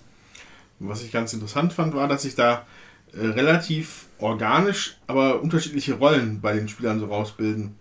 Du hast welche, die versuchen halt die, ihre Langzeitziele weiter durchzusetzen, damit man am Ende der Runde da äh, äh, Einwohner mitbekommt. das, ob das jetzt Absicht ist oder ob man einfach zu nichts anderem gekommen ist vorher, das sei jetzt mal dahingestellt, weil die Kartenkonstellation irgendwie blöd war. Während andere halt versuchen halt, möglichst viele von den Büchern zu schließen. Also diese kleinen, diese, diese Schritte bis zum Ende der Runde halt abzuarbeiten. Und äh, das fühlte sich dann auch in einer Partie dann auch immer mal anders an. Also in einer Runde hat man erst so gespielt und dann wurde man dahin gebracht, dass man so spielen musste. Oder man hat die Möglichkeit, wieder anders zu spielen. Man war dann, man war dann nicht so einge, eingeschränkt. Ja, ich denke halt, es ist. Ähm, also ich fühlte mich schon eingeschränkt, weil ich konnte meine Aufträge gar nicht erfüllen. Ich hab, möchte immer gerne Aufträge erfüllen, habe das dann, sage ich mal, zum Wohle der Allgemeinheit gelassen, weil das äh, nicht anders möglich war. Man hat ja auch am Anfang die Möglichkeit, sich Karten auszusuchen, die man äh, eben auch erfüllen will. Da muss man natürlich auch gucken, was habe ich überhaupt auf der Hand. Kriege ich das überhaupt erfüllt? Und bei mir war es jetzt natürlich auch so, dass mir auch Karten fehlten oder ich vielleicht nur eine Karte hatte, um überhaupt in der ersten Runde diesen Auftrag zu erfüllen. Und dann entwickelt sich halt so, wenn dann andere Karten nachziehst, wenn du tatsächlich mal dazu äh, kommst, dann, dass du es dann vielleicht auch nicht machst, dass du deine Karten dann einfach abgibst. Und dann hast du auch so dieses zum Wohle der Allgemeinheit so ein bisschen drin, was ja durchaus eine japanische äh, sag mal, Grundphilosophie auch ist. Du hast dann in dem Moment deine Rolle zurückgefahren, du erfüllst nicht die Aufträge, sondern als Dienstleister gibst deine Karten den anderen, damit die die übererfüllen können. Und das, was ja, dann wieder auch Leute in, die, in das Fishing Village bringt. Also insofern finde ich diese Rollen, die da entstehen, eigentlich echt ein interessanter Aspekt, ja.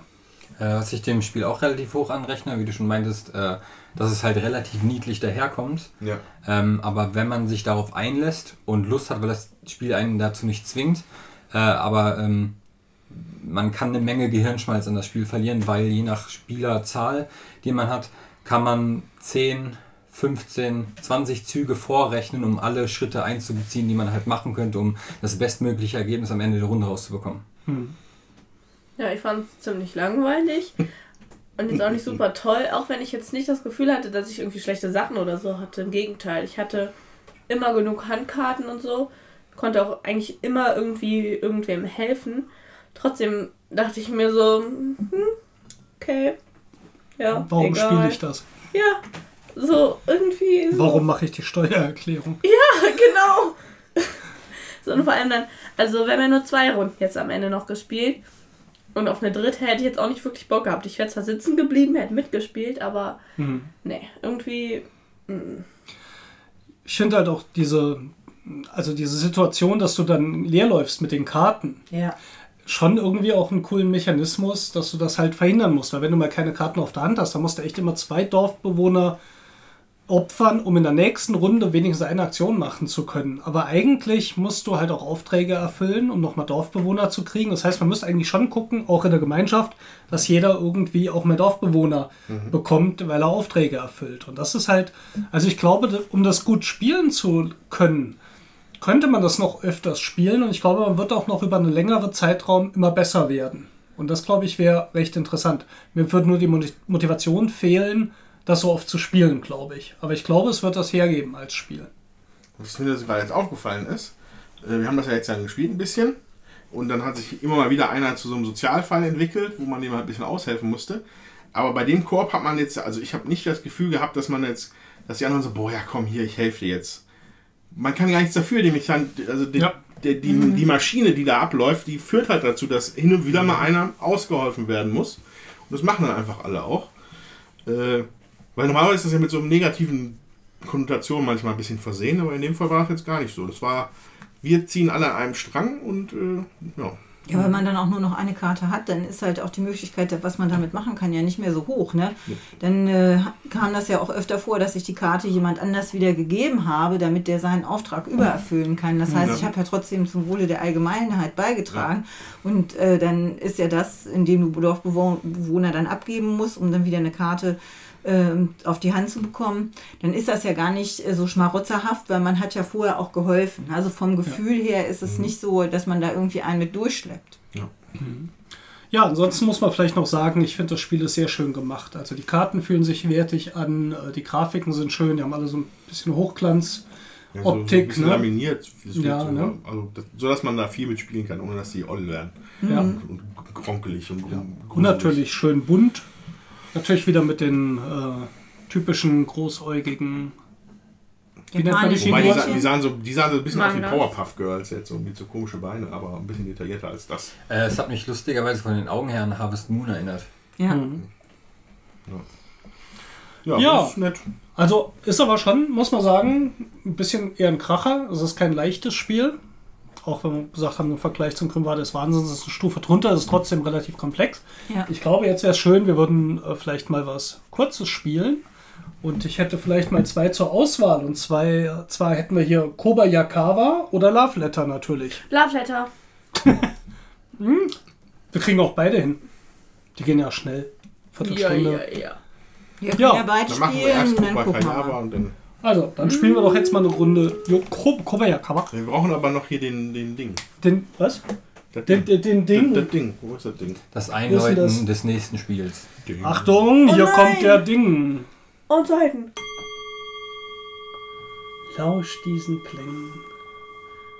Ah. Hom, bis gleich. Buah.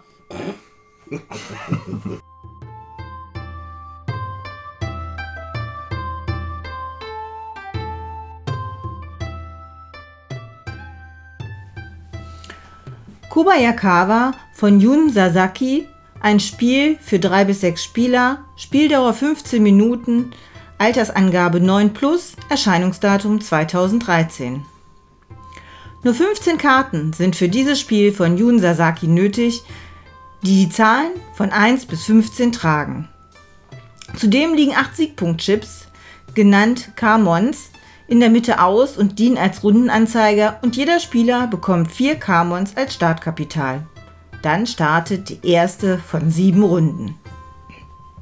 Jeder Spieler bekommt eine Karte auf die Hand, der Rest kommt auf einen Nachziehstapel in der Tischmitte, neben dem eine Karte offen ausgelegt wird, die Kobayakawa-Karte. Sieger jeder der kurzen Spielrunden ist derjenige, der den höchsten Wert am Ende der Runde auf der Hand besitzt. Dazu gibt es einen Kniff. Der Spieler, der am Ende der Runde die niedrigste Karte auf der Hand hat, der darf die offen liegende Kobayakawa-Karte in der Tischmitte zu seinem Kartenwert dazuzählen.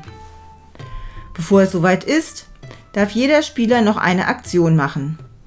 Entweder zieht er eine Karte vom Nachziehstapel, behält eine Karte auf der Hand und legt die andere Karte offen vor sich ab, damit die anderen Spieler sehen, welche Karten im Spiel sind, oder er verdeckt die offen ausliegende Kobayakawa-Karte mit der obersten Karte vom Nachziehstapel.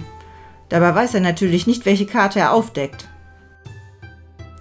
Nachdem jeder Spieler seine Aktion gemacht hat, kann jeder Spieler einen Kamon setzen, um bei der Entscheidung um den Spielsieg dabei zu sein.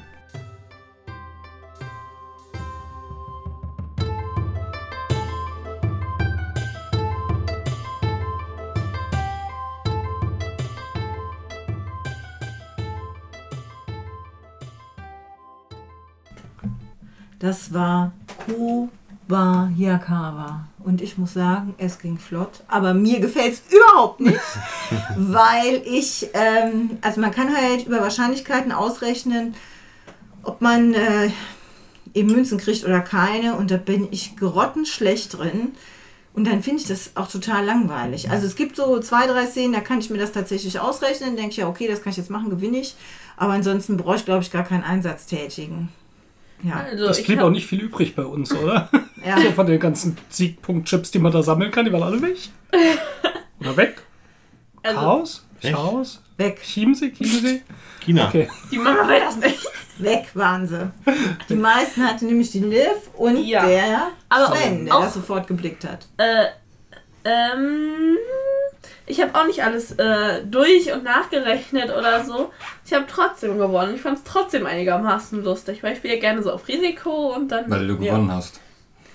Ja, auch. Es gibt immer zwei Bonuspunkte bei uns in der Familie. Also, Hä, bei mir nicht. Und noch zwei. Bei Mama gibt es zehn. Das stimmt überhaupt nicht. Oh. Ja, äh, jedenfalls es geht eigentlich nicht darum, das ausrechnen zu können, ob ich gewinne, sondern man rechnet ja die Wahrscheinlichkeit aus. Ja, und du weißt dann, okay, da liegen jetzt noch, keine Ahnung, so, so viele Karten im Stapel. Die könnten noch drin sein, ja, wenn die gezogen werden, sehr unwahrscheinlich. Also vermutlich habe ich eine gute Chance zu gewinnen, also setze ich überhaupt ein und kämpfe mit und dann gebe ich meine Siegpunkt-Chips ab und jemand anderes hat es eingesagt. Das war jetzt jede Runde so. Ich kann das auch überhaupt nicht, mir macht es trotzdem total viel Spaß. Ich finde es äh, ich finde es so witzig, ist ja auch schnell vorbei, also selbst wenn einem nicht gefällt. Das hat ja nicht angefangen, das ist ja schon wieder zu Ende. Ja, also genau, das ist halt das Gegenteil zu Welcome to Fishing Village oder Come to, wie es auch immer hieß. Äh, Come to das geht halt schnell, ist nicht wirkt, das, das muss auch keine Strategien verfolgen. Du musst ein bisschen mutig sein Mhm. und äh, halt tatsächlich zocken. Das hat halt sowas, sowas Pokerartiges oder so wie Blackjack, Ja. so ein bisschen. Ähm, das gefällt mir dadurch ganz gut. Mir, mir ist nur der Begriff eingefallen, das ist so Push-Your-Luck-Mathematik, die man im Kopf machen muss. Das heißt, okay, wie lange rechnet man jetzt, bis man, bis man sich nicht mehr traut, dass das das richtige Ergebnis war? Weil man muss wirklich jede, jede Variable noch mit reinnehmen, die sich so in der, in der einen Runde auftut. Und irgendwann, also zumindest bei mir war das dann so, okay, eigentlich kannst du das jetzt nicht mehr rechnen, aber riskierst du es trotzdem. Genau, weil du es einschätzt. Und das finde ich funktioniert auch ganz gut. Das ist ja auch klar. Also wenn ich von Anfang an eine hohe Karte habe, dann muss ich natürlich mit rechnen, dass der mit der niedrigsten Karte die noch kriegt, die da liegt. Wenn da eine hohe liegt, decke ich die vielleicht zu, weil ich sowieso eine relativ hohe Karte auf der Hand habe. So im Mittelfeld, glaube ich, hat man schlechte Karten. Ne? Wenn man mit so einer 8 oder einer 9 ins Rennen geht, ist meistens Ja, nicht viel. Chance, dass du da was gewinnst. Oder hast eine niedrige Karte und spekulierst natürlich darauf, dass sie so niedrig ist, dass du die ausliegende Karte dazu addieren darfst. Da muss ja natürlich relativ hoch sein. Und ich glaube, allein mit dem Wissen, was jetzt nicht mathematisch ist, habe ich zumindest auch schon mal Spaß bei dem Spiel. Ja? Und es reizt mich allerdings auch wenig, jetzt bei dem Spiel mitzurechnen. Es gibt Spiele, da reizt mich das mehr. Hier, ich glaube, das will ich eher so spielen. Es- Ich habe jetzt nicht geguckt, was ihr da habt, obwohl es wirklich die Chancen vermutlich deutlich vergrößern würde und vermutlich hat es deswegen auch so furchtbar schlecht funktioniert. Aber es reizte mich jetzt auch nicht, das zu tun. Aber ich finde es so zum Zocken. Genau, das ja, Zocken, ich stehe das- allerdings auch auf Push-Your-Luck-Mechanismen. Ja, das ist also- einfach cool. Ja, das, das, das Zocken, das hat, das, halt, das hat das Spaß daran gemacht. Mhm. Und selten sowas, was, was einfach auch so schnell geht. Jeder kriegt eine Karte und danach Ja. muss sich entschieden werden. Das ist schon cool. Jetzt mal diese, der Japan, der Japan-Anteil war jetzt so, äh, sagen wir mal, eher oberflächlich so, ne? Das, das waren halt, die Zahlen waren dann japanisch abgebildet. Ja. Ähm, aber darüber hinaus ähm, hat das jetzt nicht sonderlich japanischen Flair gehabt Thema, oder ja. so. Aber Den einzigen Vergleich, den man vielleicht ziehen kann, dass es oberflächlich relativ minimalistisch wirkt, Ja. aber man eine Menge mehr daraus machen kann. Ja. Wie da zum Beispiel, wie gesagt, man kann halt entweder dieses Push-the-Luck machen oder halt sich tatsächlich die Mühe machen, während die anderen ziehen, jeweils immer mitzurechnen, welche Karten offen liegen, wie hoch sind die Wahrscheinlichkeiten pro Spieler, äh, welche Karten da liegen können, äh, welche Karten müssen mindestens gezogen werden, um dich besiegen zu können, damit die Mitte halt aufaddiert über deine Karte hinaus.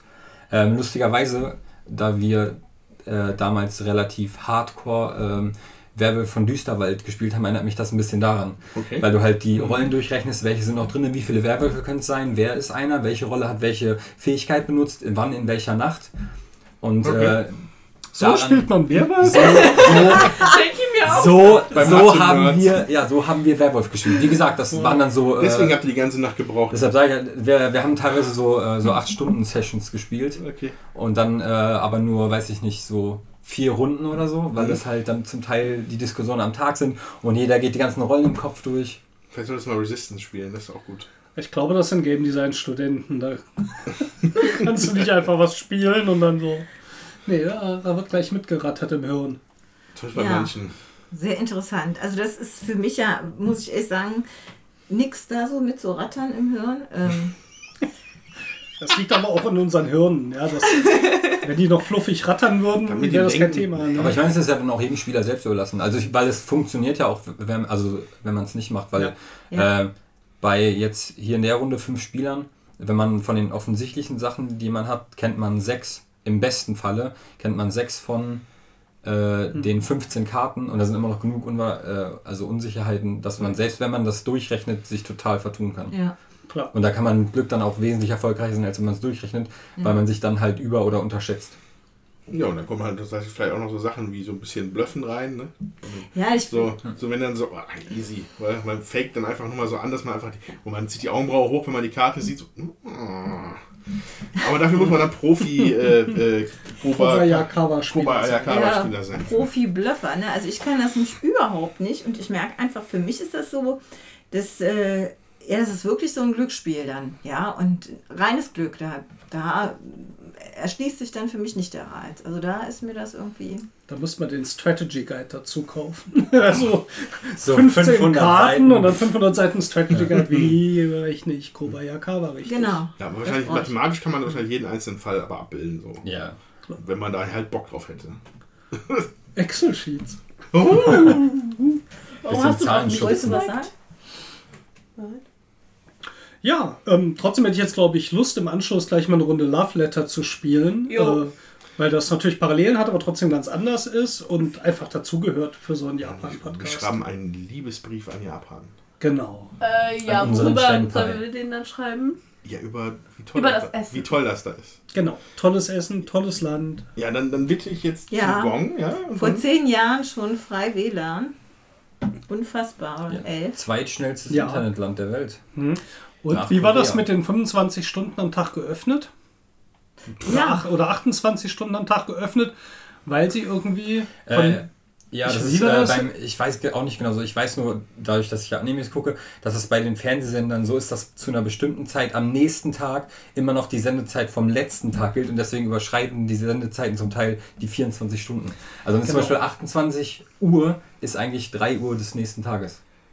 4 Uhr. Okay. was, was irgendwie trotzdem komisch war, wenn Oh man ja, drüber 4 Uhr, nachdenkt. sorry, Aber wenn das nicht jeden Tag ist in der Woche, sondern nur einen Tag, da stand nämlich in diesem Café unten irgendwie Ja. so 25 Stunden geöffnet. Pro Tag. Oder am Sonntag. Keine Ahnung. Ist ja auch egal.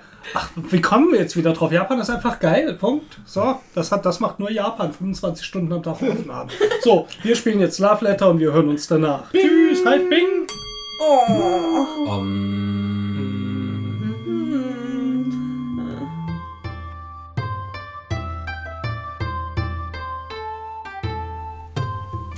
Love Letter von Senji Kanai. Ein Spiel für zwei bis vier Spieler. Spieldauer 20 Minuten. Altersangabe 10 plus. Erscheinungsdatum 2012. Dieser moderne Klassiker von Senji Kanai kommt mit genau 16 Karten aus, die gemischt auf einem Nachziehstapel kommen. Jeder Spieler zieht eine Karte auf die Hand, die er geheim hält. Beginnend mit dem Startspieler zieht der aktive Spieler eine Karte vom Stapel und spielt eine seiner beiden Karten aus. Wer am Ende der Runde die höchste Karte auf der Hand hält, gewinnt das Spiel. Jede ausgespielte Karte hat allerdings eine Sonderfunktion. Die fünf Wächterinnen erlauben zum Beispiel das Erraten einer Handkarte eines Mitspielers. Rät man hier richtig, ist der Spieler sofort aus der aktuellen Runde ausgeschieden. Andere Karten erlauben das Ansehen der Karte eines Mitspielers, das Vergleichen von Handkarten, wobei der Spieler mit dem niedrigeren Wert ebenfalls ausscheidet. Das Ausspielen zum Schutz vor Angriffen für eine Runde oder das Erzwingen des Abwerfens der Spielkarte eines Mitspielers. Wer nämlich die höchste Karte, die Prinzessin, mit dem Wert 8 abwerfen muss, scheidet ebenfalls aus. Bleibt nur noch ein Spieler übrig, so gewinnt er natürlich auch die aktuelle Runde. Ansonsten entscheidet der höchste Wert, sobald der Nachziehstapel aufgebraucht ist. Der Spieler erhält die Gunst der Prinzessin in Form von kleinen Holzherzen. Wer die vorher festgelegte Anzahl Herzen gesammelt hat, gewinnt das Spiel.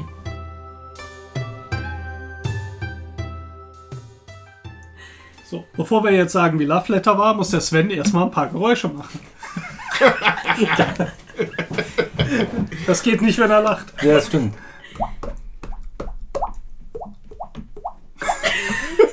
Was ist das? Das hört sich an wie so ein Ruf von so einem exotischen Vogel.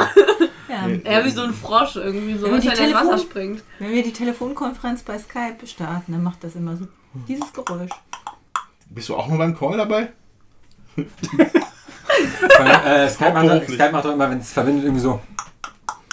Nee, bei uns Ja, nicht. ja. Aber bei uns macht es dann immer so. Oder wenn einer rausgeht, macht das Geräusch. Irgendwie ist Ja, dann, da kommt immer diese Klingel. Ich weiß ja echt nicht, ob das Wenn unsere Hörer interessiert. Ja, man aber- merkt eine ausgelassene Stimmung bei den Würfelwerfern. Ja. Ja, okay. Wir erzählen heute ein bisschen. So, Warum hat er immer die Sieger gemacht, wenn sie gestartet sind? nicht? Der Sega, ja. Ansonsten war aber Sega immer Sega! so mega schlecht in 8-Bit oder so. Ah, Love Letter. If it's in the game, it's in the game. Ja. Love Letter.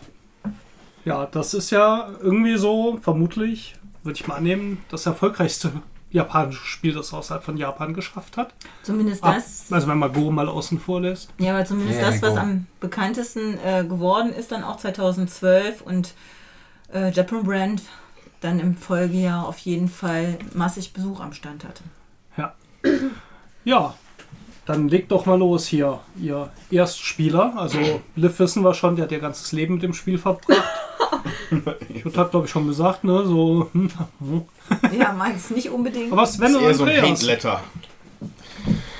Ja, also ich habe jetzt das viel gerühmte Love Letters Letter jetzt zum ersten Mal gespielt und ich muss sagen, ich fand das sehr unterhaltsam.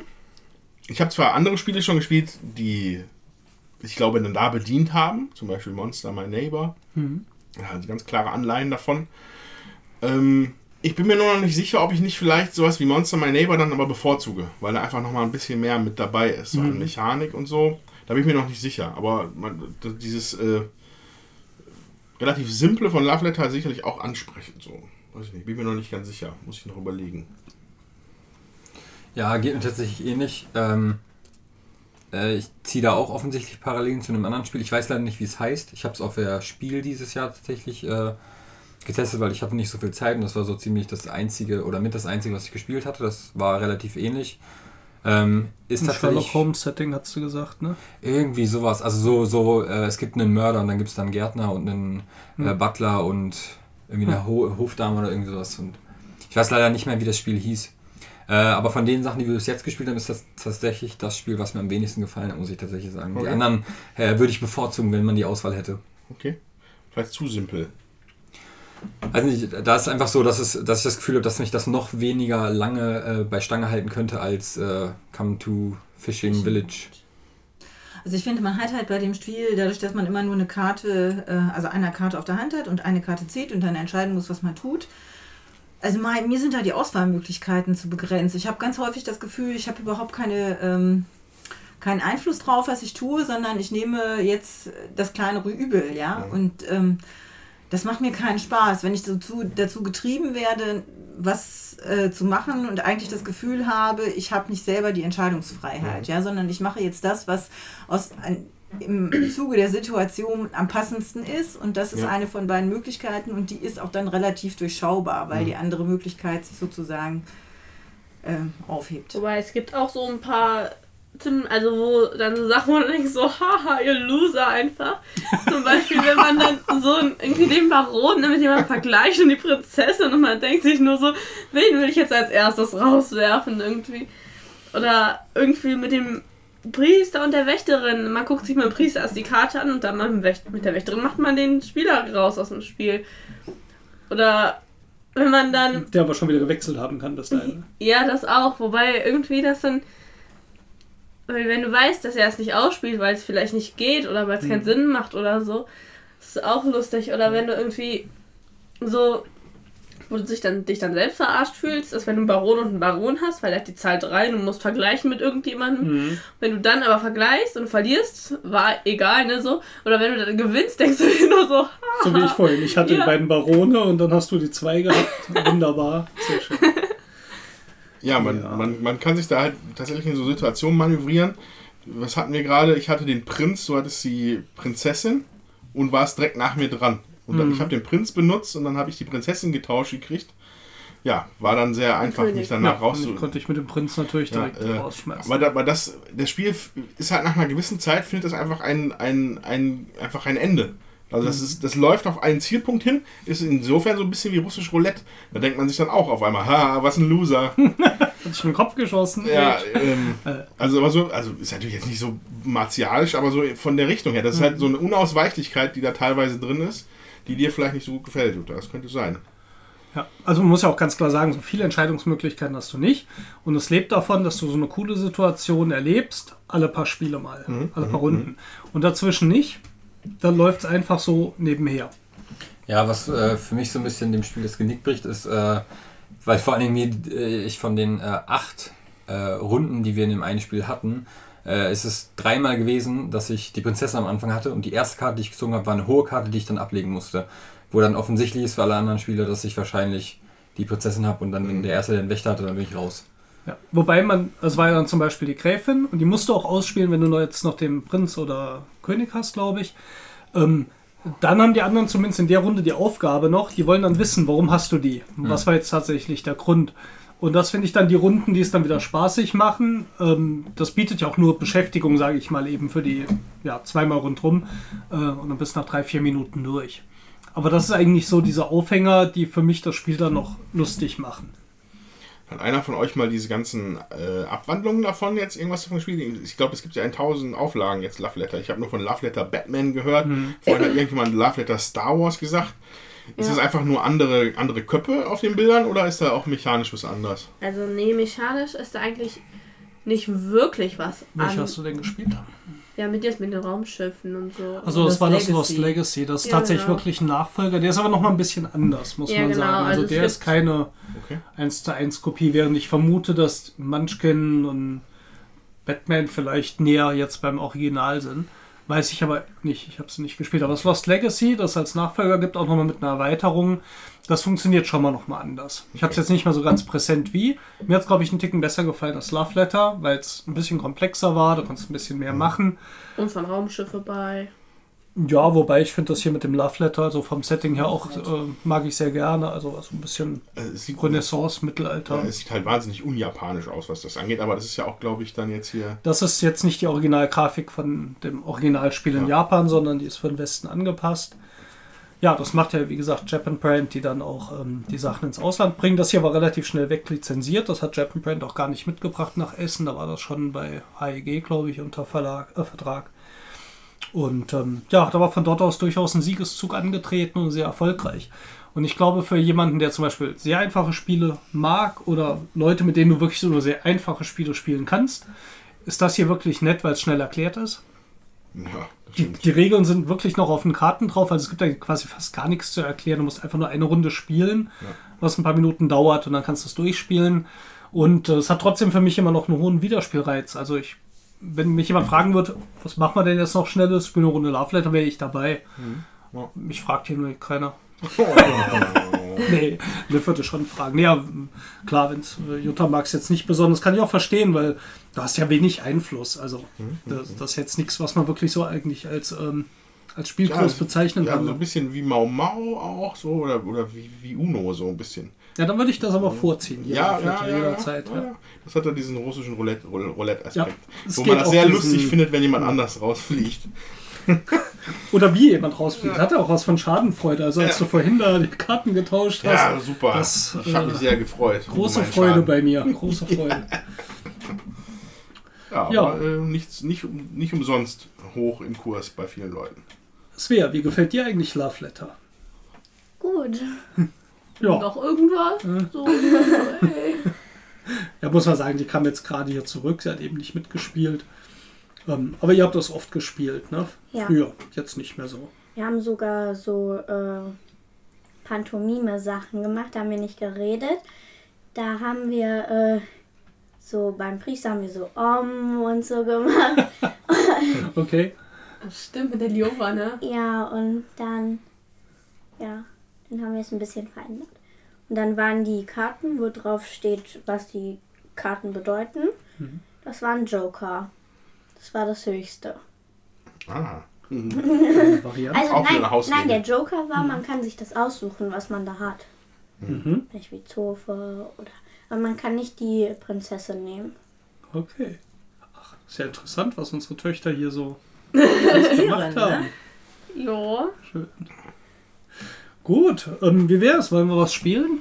Ja, einer geht noch. Ja, dann. Äh, haben wir? Lametta! also wir, Gerade hinter uns. wir haben noch was äh, Kurzes und je nachdem, ja, können wir vielleicht. Äh, wenn noch was Längeres hast, wir haben auch noch zwei Zwei-Spieler-Spiele. Da können wir natürlich in zwei Gruppen spielen und die noch besprechen. Ansonsten gibt es hier noch Kamozza. Das hat, glaube ich, das würde jetzt in diese Reihe, glaube ich, relativ gut reinpassen, weil es auch so ein schnelles, ich lege eine Karte hin, Spiel ist und dann sehe ich, was passiert. Ja, ich weiß, ich bin, irgendwie, ich bin irgendwie seltsam fasziniert von diesem Fan und Mollet. Das irgendwie, das interessiert mich. Das Aber- ist ein Zweispielerspiel, genauso wie unter anderem dieses Arma. Nee, das geht mit mehreren. Arma, Arma hat man geht mit mehreren gespielt, fünf. genau. Aber das hier war dann noch, glaube ich, zu zweit. Das ist Ein alleine. Spieler. Ach, das ist ein Spieler, Ja. das ist ja äh, auch schön. Okay. Falls wir zu viel sind. Ja, aber es gab ja noch, ähm, was hatten wir denn noch? Ja, das hier hatten wir noch hier. Ähm, Transient World. Das Geht ist aber auch auch zwei nur zu Spieler. zweit. Ja, also wir, Sheep and Thieves hatten wir auch noch. Das Thief. geht bis vier. ich fände es eigentlich ganz schön hier, die beiden äh, zwei Spieler und einen Spieler. Vielleicht könnten wir die auch parallel spielen. Und dann berichten wir ein bisschen davon. Dann machen wir die, gro die große Abschlussrunde mit drei Spielen. Sollen wir einfach parallel was spielen und dann eine große Abschlussrunde machen? Genau, dann würde ich sagen, spielen wir Transient World und Fan and Mullet. Beide dieses Jahr rausgekommen von Chapman Brand in Essen. Und dann berichten wir euch in ein paar Minuten davon, wie es war. Bis gleich. Bis gleich. Oh, Papa. Doppelt, doppelt ist zwei. Ja. Was soll Ja, das? wir stehen jetzt zu zweit.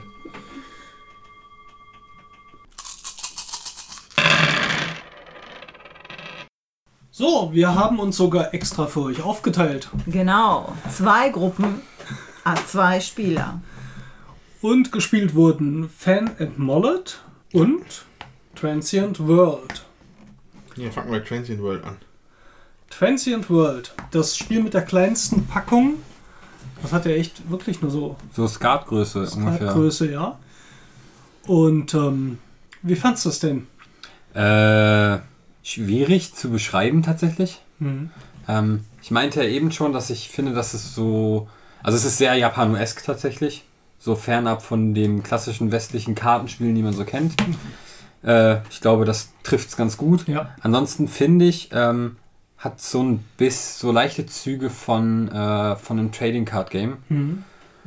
So in die Richtung Magic, aber halt, ne, Viel indirekter. Irgendwie. viel, genau, viel indirekter. Ähm, es gibt halt in dem Sinne kein Mana, ähm, aber auch Länder, die man erobern muss. Mhm. Also in dem Fall sind die Länder halt kein Mana, aber die sind dann im Endeffekt auch für die Punkteauswertung zuständig. Das heißt, man erobert sich, äh, am Anfang hat jeder zwei Gebiete äh, und ähm, vier Karten auf der Hand, die jeweils verschiedene ähm, äh, Effekte haben. Entweder sind es halt ähm, Hauptmänner, oder wie die also hießen? Volksleute. Gefolgsleute, genau.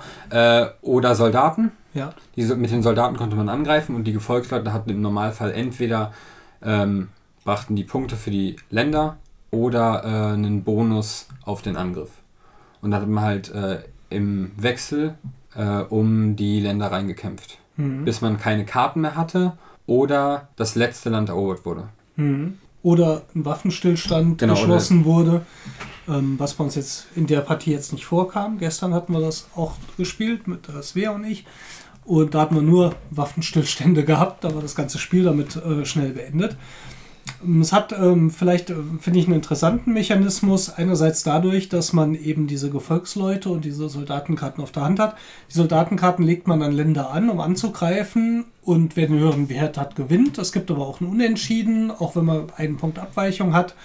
Und wenn man verliert, dann verliert man auch ausgespielte Gefolgsleute. So, und die Gefolgsleute, die man auf der Hand hat, die werden am Ende der Runde wichtig, weil die können Wertungen auslösen. Die haben Symbole drauf und die Symbole, die man auch auf den Ländern hat, die man besitzt, die werden dann gewertet. Das heißt, wenn jetzt drei Dreiecke auf einem Gefolgsmann sind und ich habe ein Land mit einem Dreieck drauf, dann kriege ich drei Punkte.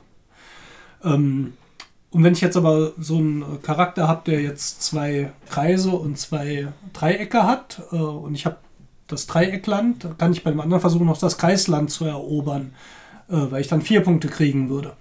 Ich kann die Gefolgsleute aber auch ausspielen, weil die dann halt Sondereffekte haben, wie ich kann meinen, äh, meine abgelegten Karten nochmal in den Stapel mischen oder ich habe plus zwei Stärke. Ähm, aber dann kann ich es natürlich nicht mehr für die Wertung benutzen und das ist eigentlich ein interessanter Zwiespalt. Aber es ist äh, nicht gerade leicht zugänglich, um das äh, zu erfassen, worum es geht. Es hat mir aber jetzt im Laufe der drei Runden auch immer besser gefallen, weil ich jetzt so langsam verstanden habe, worum es geht. Ähm, das ist nicht unclever, aber ich würde mich echt schwer tun, jetzt äh, so eine Einschätzung zu machen, wie gut das als Spiel ist. Also ich wüsste es wirklich noch nicht. Ich würde es auf jeden Fall noch mal spielen. Ähm, aber es kann sein, dass ich vielleicht dann noch nach ein, zwei Partien sage, nee, lass mal, das brauche ich echt nicht. Oder ich echt sage, hey, das, ist, das hat was. Aber ich bin gerade noch so an dieser Stelle, wo ich denke, ich weiß es echt nicht. Keine Ahnung. Es liegt halt zum Großteil daran, dass es halt ähm, so anders ist als das, was man kennt. Und äh, so vom reinen Gefühl her würde ich sagen, es hat Potenzial, aber man braucht mindestens äh, ein ganzes Spiel, was ja aus äh, drei Schlachten mit mehreren Runden sozusagen besteht, ähm, um überhaupt reinzukommen. Und äh, die Spielzeit war jetzt tatsächlich gar nicht so kurz für so ein in Anführungszeichen kleines Kartenspiel. Ich schätze mal, eine Stunde haben wir Irgendwie so sicher dran Dreh. gesessen. Ja. Die Regeln kannte ich ja so weit. Also klar mussten wir noch ein bisschen besprechen. Eine Stunde haben wir sicher dran gespielt, ja. Ja, das ist also Transient World ähm, vom äh, Verlag Manifest Destiny. Kommt auch über Japan Brand. Und ist interessant, vor allem wenn ihr, glaube ich, was anderes sucht. Also auf jeden Fall nichts, wo ich vorwarnen würde. Das ist durchaus spannend und äh, kann man sich angucken. Aber wie gesagt, richtige Einschätzung folgt vielleicht später irgendwann mal. Wie war es denn bei euch? Ja, wenn ihr was richtig Cooles sucht, dann äh, kauft euch Fan und Mollet. Also von, ich bin ein Fan von Fan und Mollet. äh, Besser sogar als Mollet von Mollet also und der, Fan. der, der Designer war Katsumasa Tomioka. Das ist über Table Cross und dann Und auch, auch Jap bei- Japan Brand erschienen. Und äh, ja, ich fange erstmal mit dem Hintergrund an, weil der, der hat mich schon direkt überzeugt. Also äh, das ist ein, ein, ein, ein, ein taktisches Kartenspiel, das sich quasi in so einer Shinto-Folklore-Geschichte abspielt. Und zwar der, äh, es ist Ende, das, gegen Ende des Jahres trifft der Gott der Armut auf den Gott der Reich, des Reichtums. Und die, zufällig gehen die ins gleiche Dorf über das nächste Jahr und versuchen jetzt dann auszumachen, wer denn der Bessere von den beiden ist. Genau, und dafür äh, wird dann auf, in diesem Dorf so allerlei Shinto-Mythologie verteilt, also sowas so beseelte Gegenstände. Also ich habe da nur ganz gefährliches Halbwissen, aber ich glaube, wenn ein Gegenstand im Shintoismus 100 Jahre alt ist, äh, dann entwickelt er eine Seele. Also ein 100 Jahre alter Schuh wäre was Heiliges im Shintoismus. Also das diese so ge gefährliches Halbwissen. Wenn ein Shintoist zuhört, ich wollte ich nie niemanden beleidigen. Ähm, Aber unabhängig davon, ob es stimmt, ich finde es total geil. ja, aber, aber da sieht man dann halt auf den Artworks, das sind halt Ja. Regenschirme mit Beinen und Mhm. Äxte und wobei das das so eine hier für, für, für einen Acker. Mhm. Beseelt, nur beseelter Spiegel. Und man hat auch noch äh, Geistergehelfen, die also Spezialkarten sind. Und ja, und die versuchen über die Kontrolle über das Dorf zu bekommen. Wie machen die das denn, Jutta? Die machen das, indem man, ähm, das Dorf hat eine bestimmte, also das Haus im Dorf hat eine bestimmte Farbe und an diese Farbe im Haus darf ich nicht die gleiche Farbe nochmal anlegen. Das heißt, ich habe sechs Karten auf der Hand und kann mir überlegen, wo lege ich meine Karte hin, damit ich in ein bestimmtes Haus komme. Dann habe ich auch so ein Männchen, das ziehe ich eben weiter. Und wenn fünf Karten an einem Haus anliegen, dann wird das gewertet und es darf nie halt eine, Ka eine Farbe halt doppelt liegen, ja. Und die Karten, die man auf der Hand hat, haben Nummern von 1 bis 4. Und die Extrakarten haben auch nochmal so eine besondere Fähigkeit. Und äh, ja, wenn die fünfte Karte halt angelegt wird, wird das Haus gewertet und wird zusammengezählt, wer jetzt da die meisten Punkte hat. Genau, und die, und die Spieler sind dazu veranlasst, halt ihre sieben oder acht, ich glaube, es sind, Sechs. Nee, es sind tatsächlich sieben Marker zu platzieren. Ah, sieben. Okay. Genau, also wer als erster schafft, sieben von sieben seine Plättchen zu platzieren, der gewinnt das Spiel. Äh, mit dem, mit dem ne, das wie die Jutta gesagt hat, mit einer Wertung kann man halt ein Plättchen legen. Ausnahme ist die erste Wertung. Wenn du das allererste Haus besetzt oder äh, halt äh, possesst, dann darfst du direkt zwei Plättchen legen. Genau, und das Ja, ja. ist äh, schon wichtig, denke ich. Also wir haben das jetzt tatsächlich nur einmal gespielt. Ich muss auch sagen, es ist halt ein Ersteindruck. Ähm, und äh, ich hatte Mühe, nachher, sag ich mal, mein äh, Ziel zu erreichen mit meinen Karten, die ich noch auf der Hand hatte, mein letztes äh, Plättchen auch voll, also Haus auch voll zu machen. Da hat der Andreas nachher gesagt, ich hätte sowieso mit meinen Karten nichts anderes Ja. mehr machen können, als ihr Punkte zu schenken. Aber das weiß man ja vorher nicht. Also das ne? Besondere ist nämlich, wie, wie die Karten halt so platziert werden. Beide, beide Spieler haben noch so einen kleinen Miepel. Der steht halt an einem bestimmten Ort vor einer Karte. Ja, und die Häuser liegen so im Kreis. Genau, in so einem Kreis ja, liegen ja. die, die, die, die zehn Häuser aus. Zehn? Nee, zwölf. Zwölf Häuser. Zwölf, mm. So, und man kann, also wenn man sich halt eine von seinen Karten aussucht, kann man die grundsätzlich erstmal nur an dem nächsten Haus im Uhrzeigersinn von seinem Miepel aus anlegen. So, wenn man aber die Karte, wenn die, die Farbe der Karte bereits in dem Haus ist, dann muss man auf das nächste gehen, bis sie Ja. halt anlegbar ist. So, und äh, das heißt, das kann man natürlich auch dann äh, ausnutzen, ne? wenn, man, wenn man sagt, okay, die nächsten zwei Häuser sind lila. Mhm. Wenn ich jetzt eine lila eine Karte spiele, komme ich direkt in das dritte Haus, weil der, Ja. Miep, der Miepel zieht mit, Ah, da wo man okay. angelegt hat. Das heißt, es geht auch immer um so eine gewisse Bordposition, wo man denn als nächstes Mhm. spielen möchte. Und äh, ja, und ich muss sagen, dass, dass, dass man merkt so richtig, wie das so sich aufbaut, so nach und nach. Und ab dem, wenn das dritte oder vierte Kärtchen da schon liegt, dann wird das richtig zu so einer Hirn Hirnschmalz-Sache. Und aber, aber von der von der feinen Sorte, vom, das ist der ganz feine Hirnschmalz, der da gebraucht wird. Äh, ganz toll. Ja, also mir gefällt es auch gut, weil wirklich ähm, man auch gucken muss, was mache ich denn und wo lege ich denn. Und am Anfang ist man noch relativ unbedarft. Also ich denke, dass dieses Spiel tatsächlich auch Potenzial entwickelt und sehr viel taktische ähm, Möglichkeiten bietet und man ähm, da auch viel Grübelei investieren kann. Und ähm, ja, was wir noch nicht gesagt haben, man hat halt immer sechs Karten auf der Hand, von denen sucht man sich eine aus, eine, mhm. eine spielt man und äh, dann zieht man halt auch wieder eine nach. Und wenn der Nachziehstapel aufgebraucht ist, dann spielt man halt noch das aus, was man auf der Hand hat. Und dann mhm. sind ja auch irgendwann die Möglichkeiten, also die Möglichkeiten sind immer ein bisschen begrenzt. Man muss halt auch überlegen, wo, wo will ich hin? Wie viele Punkte habe ich in dem Haus schon? habe ich noch eine Sonderkarte auf der Hand, die, wenn ich die da lege, mir vielleicht noch extra Punkte hm, bringt. Genau, da, da gibt's und kann ich die da überhaupt noch legen, mhm. weil die Farbe da noch Farben, nicht liegt. wird ja immer enger, ne, wenn da mehr ja. Karten genau. auslegen. Ja. Also, genau, und das, das läuft halt dann auch in so eine Zwangsläufigkeit hinaus. Deswegen hat das ist das, was Jutta meinte, ich, dass ich hier halt den Sieg geschenkt mhm. mit zwei von meinen drei Karten, weil ich automatisch im Haus gelandet wäre, was das dann was voll gewesen wäre und dann für sie gewertet worden wäre. Insofern. Mhm. Äh, da, muss, da kann man sich auch in so eine Ecke spielen, aber das war halt trotzdem cool. Vielleicht noch kurz, kurz zu den Spezialkarten, was die so machen, mhm. diese, diese Spezialgeister. Ähm, zum Beispiel nehmen die, die die Stärke der Karte da drüber und da drunter und rechnen die auf die eigene Stärke drauf. Mhm. Oder die, äh, die Anzahl aller ungeraden Zahlen in diesem, in diesem Haus werden also nicht jeweils, sondern aber in der Menge als Zahl draufgerechnet. Also bei zwei mhm. ungeraden Karten gibt es halt plus zwei. Mhm.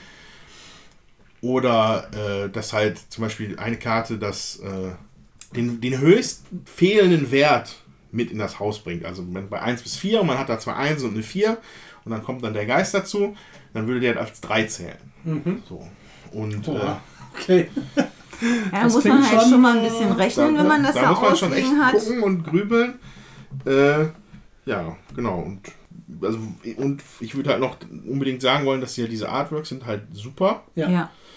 Äh, der Artist war Yusuke Mamada. Und das ist halt ein bisschen angelehnt an so traditionellere japanische Kunst, glaube ich. Ne? Aber, aber es ist halt schon noch ein bisschen stilisiert und die, also die Häuserchen sehen nett aus, diese mhm. animierten Gegenstände sind toll. Ja. Also ich, also ich werde es mir, ich werde es mir, glaube ich, kaufen, weil das ist super. Ja, schön. Dann haben wir auch schon ein bisschen Werbung gemacht für Japan Brand. Ja. ja. Da freuen wir uns, wenn die nächstes Jahr wiederkommen, tolle Sachen mitbringen, hoffentlich aus Japan. Ja, und da kann ich also wirklich, also wir haben dieses Jahr ja die Vorbestellung gemacht, hat der Stefan ja, ja gesagt. Wir haben uns echt, es werden ja wohl schon Promopakete äh, rausgeschickt vorher, damit Leute eben Werbung machen. Und da hatten wir uns das ein oder andere Spiel auch angeguckt mit so einer Spielerklärung und haben für uns dann eine Vorauswahl getroffen, was wollen wir denn überhaupt äh, bestellen. Und da muss ich sagen, das hat sich bewährt, sodass man wenigstens ein bisschen äh, weiß, was man kriegt, weil diese ähm, ja, Spiele vom Ablauf doch sehr äh, häufig sehr nicht europäisch sind. Also ja. ich finde dieses Fan and Mallet, das ist, ähm, also entspricht auch wirklich noch unserem Denken. Da muss man nicht so viel ähm, verquerdenken äh, oder in, in andere Bahnen, wie das mhm. sonst halt äh, so häufig ist.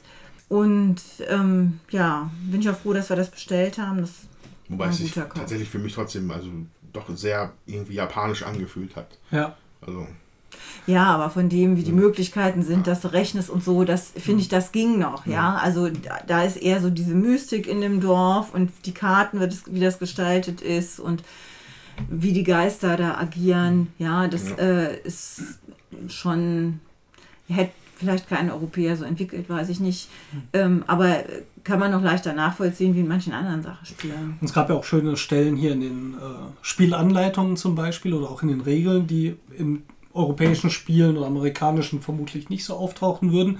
Ich glaube, es war Fan and Mollet, wo genau, drin steht, dass man sich vorher bitte respektvoll begrüßt, bevor mhm. man gegeneinander spielt. Das steht in der Spielregel. Richtig. Sehr niedlich. Ja, ja ne? das, war das, das ist sehr japanisch. Punkt 6 der Vorbereitung. Ja, ja. genau. Und hier äh, fand ich es auch sehr witzig. Ähm, bei dem äh, Transient World steht drin, wenn beide Spieler über 30 Punkte kriegen, was relativ viel ist, und nur zwei Punkte auseinander liegen, dann gibt es keinen Sieger. Bei uns würde stehen, es ist unentschieden. Hier steht, die Völker haben sich gefunden und sie leben in ewigem Frieden zusammen. Weil eigentlich war es ja auch diese Liebesgeschichte zwischen dem Dämonenlord und dem Mädchen, äh, die dann trotzdem irgendwie zum Krieg gezwungen sind. Aber wenn man beide gut spielt und es keinen eindeutigen Sieger gibt, und das heißt auch nicht Gleichstand, sondern ein oder zwei Punkte lassen wir mal sein, dann leben sie in ewigem Frieden zusammen. Super. ganz nett, Ja. dass da so eine kleine Geschichte tatsächlich bei ist. Ja. Also tatsächlich so eine eine seitenlange Geschichte, die für dieses kleine Kartenspiel extra erzählt wurde. Mhm. Ja, das ist hier, das ist tatsächlich bei Fan Mollet auch. Da gibt es quasi in der Anleitung einmal die Dramatis Personae dieser Folklore-Geschichte. Das ist halt mitgespielt hat der Gott der Armut. Ein Gott, der jeden, der von ihm besessen ist, in Armut stürzt. Man sagt, er habe einen Fächer, um den Duft von Miso zu verbreiten. Miso. Ja, das stinkt ja ziemlich. Das riecht Wieso? super. Finde ich auch, schmeckt auch super. Oder hier, äh, der Hausgeist Sashiki Warashi. Ein Geist, der in Häusern wohnt, Streiche spielt und Glück bringt. Also es ist halt schon Süß. auf jeden Fall in so einer kulturell-folkloristischen Ecke angesiedelt, was mir auch sehr gut gefallen hat. Ja. Ja, wunderbar. Ich würde sagen, ich glaube, für heute sind wir mit Japan, japanischen Spielen am Ende. Genau. Ich ja, haben wir eine nette Auswahl ja gespielt und präsentiert. Ja, wir hoffen, da war auch was für euch dabei. Äh, Die- in einem etwas loseren Format heute. ja, ihr könnt auf www.würfelwerfer.net auch nochmal die Namen der Spiele nachlesen. Die stehen unter dem Artikel, wenn ihr dort auf Podcasts geht, auf eben diese Folge japanische Spiele. Dort findet ihr natürlich auch äh, unsere Videos zu den Mystery Games, unsere seit zwei Monaten, wenn ihr das hört, sogar fast drei Monaten laufen Let's Plays äh, von Brettspielen, die als App umgesetzt worden sind. Gibt es auch auf YouTube. Und ihr findet natürlich unsere ganzen alten Ausgaben des Podcasts des großen Wurfs. Genau, wenn ihr den Podcast zum Beispiel bei iTunes euch anhört, äh, würden wir uns sehr über einen Kommentar oder auch mal über fünf Sternchen freuen. Das würde uns eine größere Reichweite verschaffen. Und das wäre toll für uns. In diesem Sinne wollen wir uns natürlich nochmal bei Sven bedanken, der heute nicht nur die klasse Intro gemacht hat, wie jedes bin Mal. Ich. Genau. Machst du jetzt noch ein klasse Outro? Ja, deswegen kriegst du jetzt den Druck und mach jetzt mal noch ein klasse Outro. Ein klasse Outro. Ein klasse Okay. Auto. Ein klasse Auto. Äh, wir hoffen, dass euch äh, die Vorstellung der äh, Japan-Brand-Spiele gefallen hat. Wünschen euch noch einen schönen Tag, schönen Morgen, schönen Abend, je nachdem, wann ihr das hört. Und ich würde sagen, wir hören uns dann zur zwölften Ausgabe des Großen Wurfs wieder. Wunderbar, vielen Dank und tschüss. Eure Tschüss. Würfelwerfer!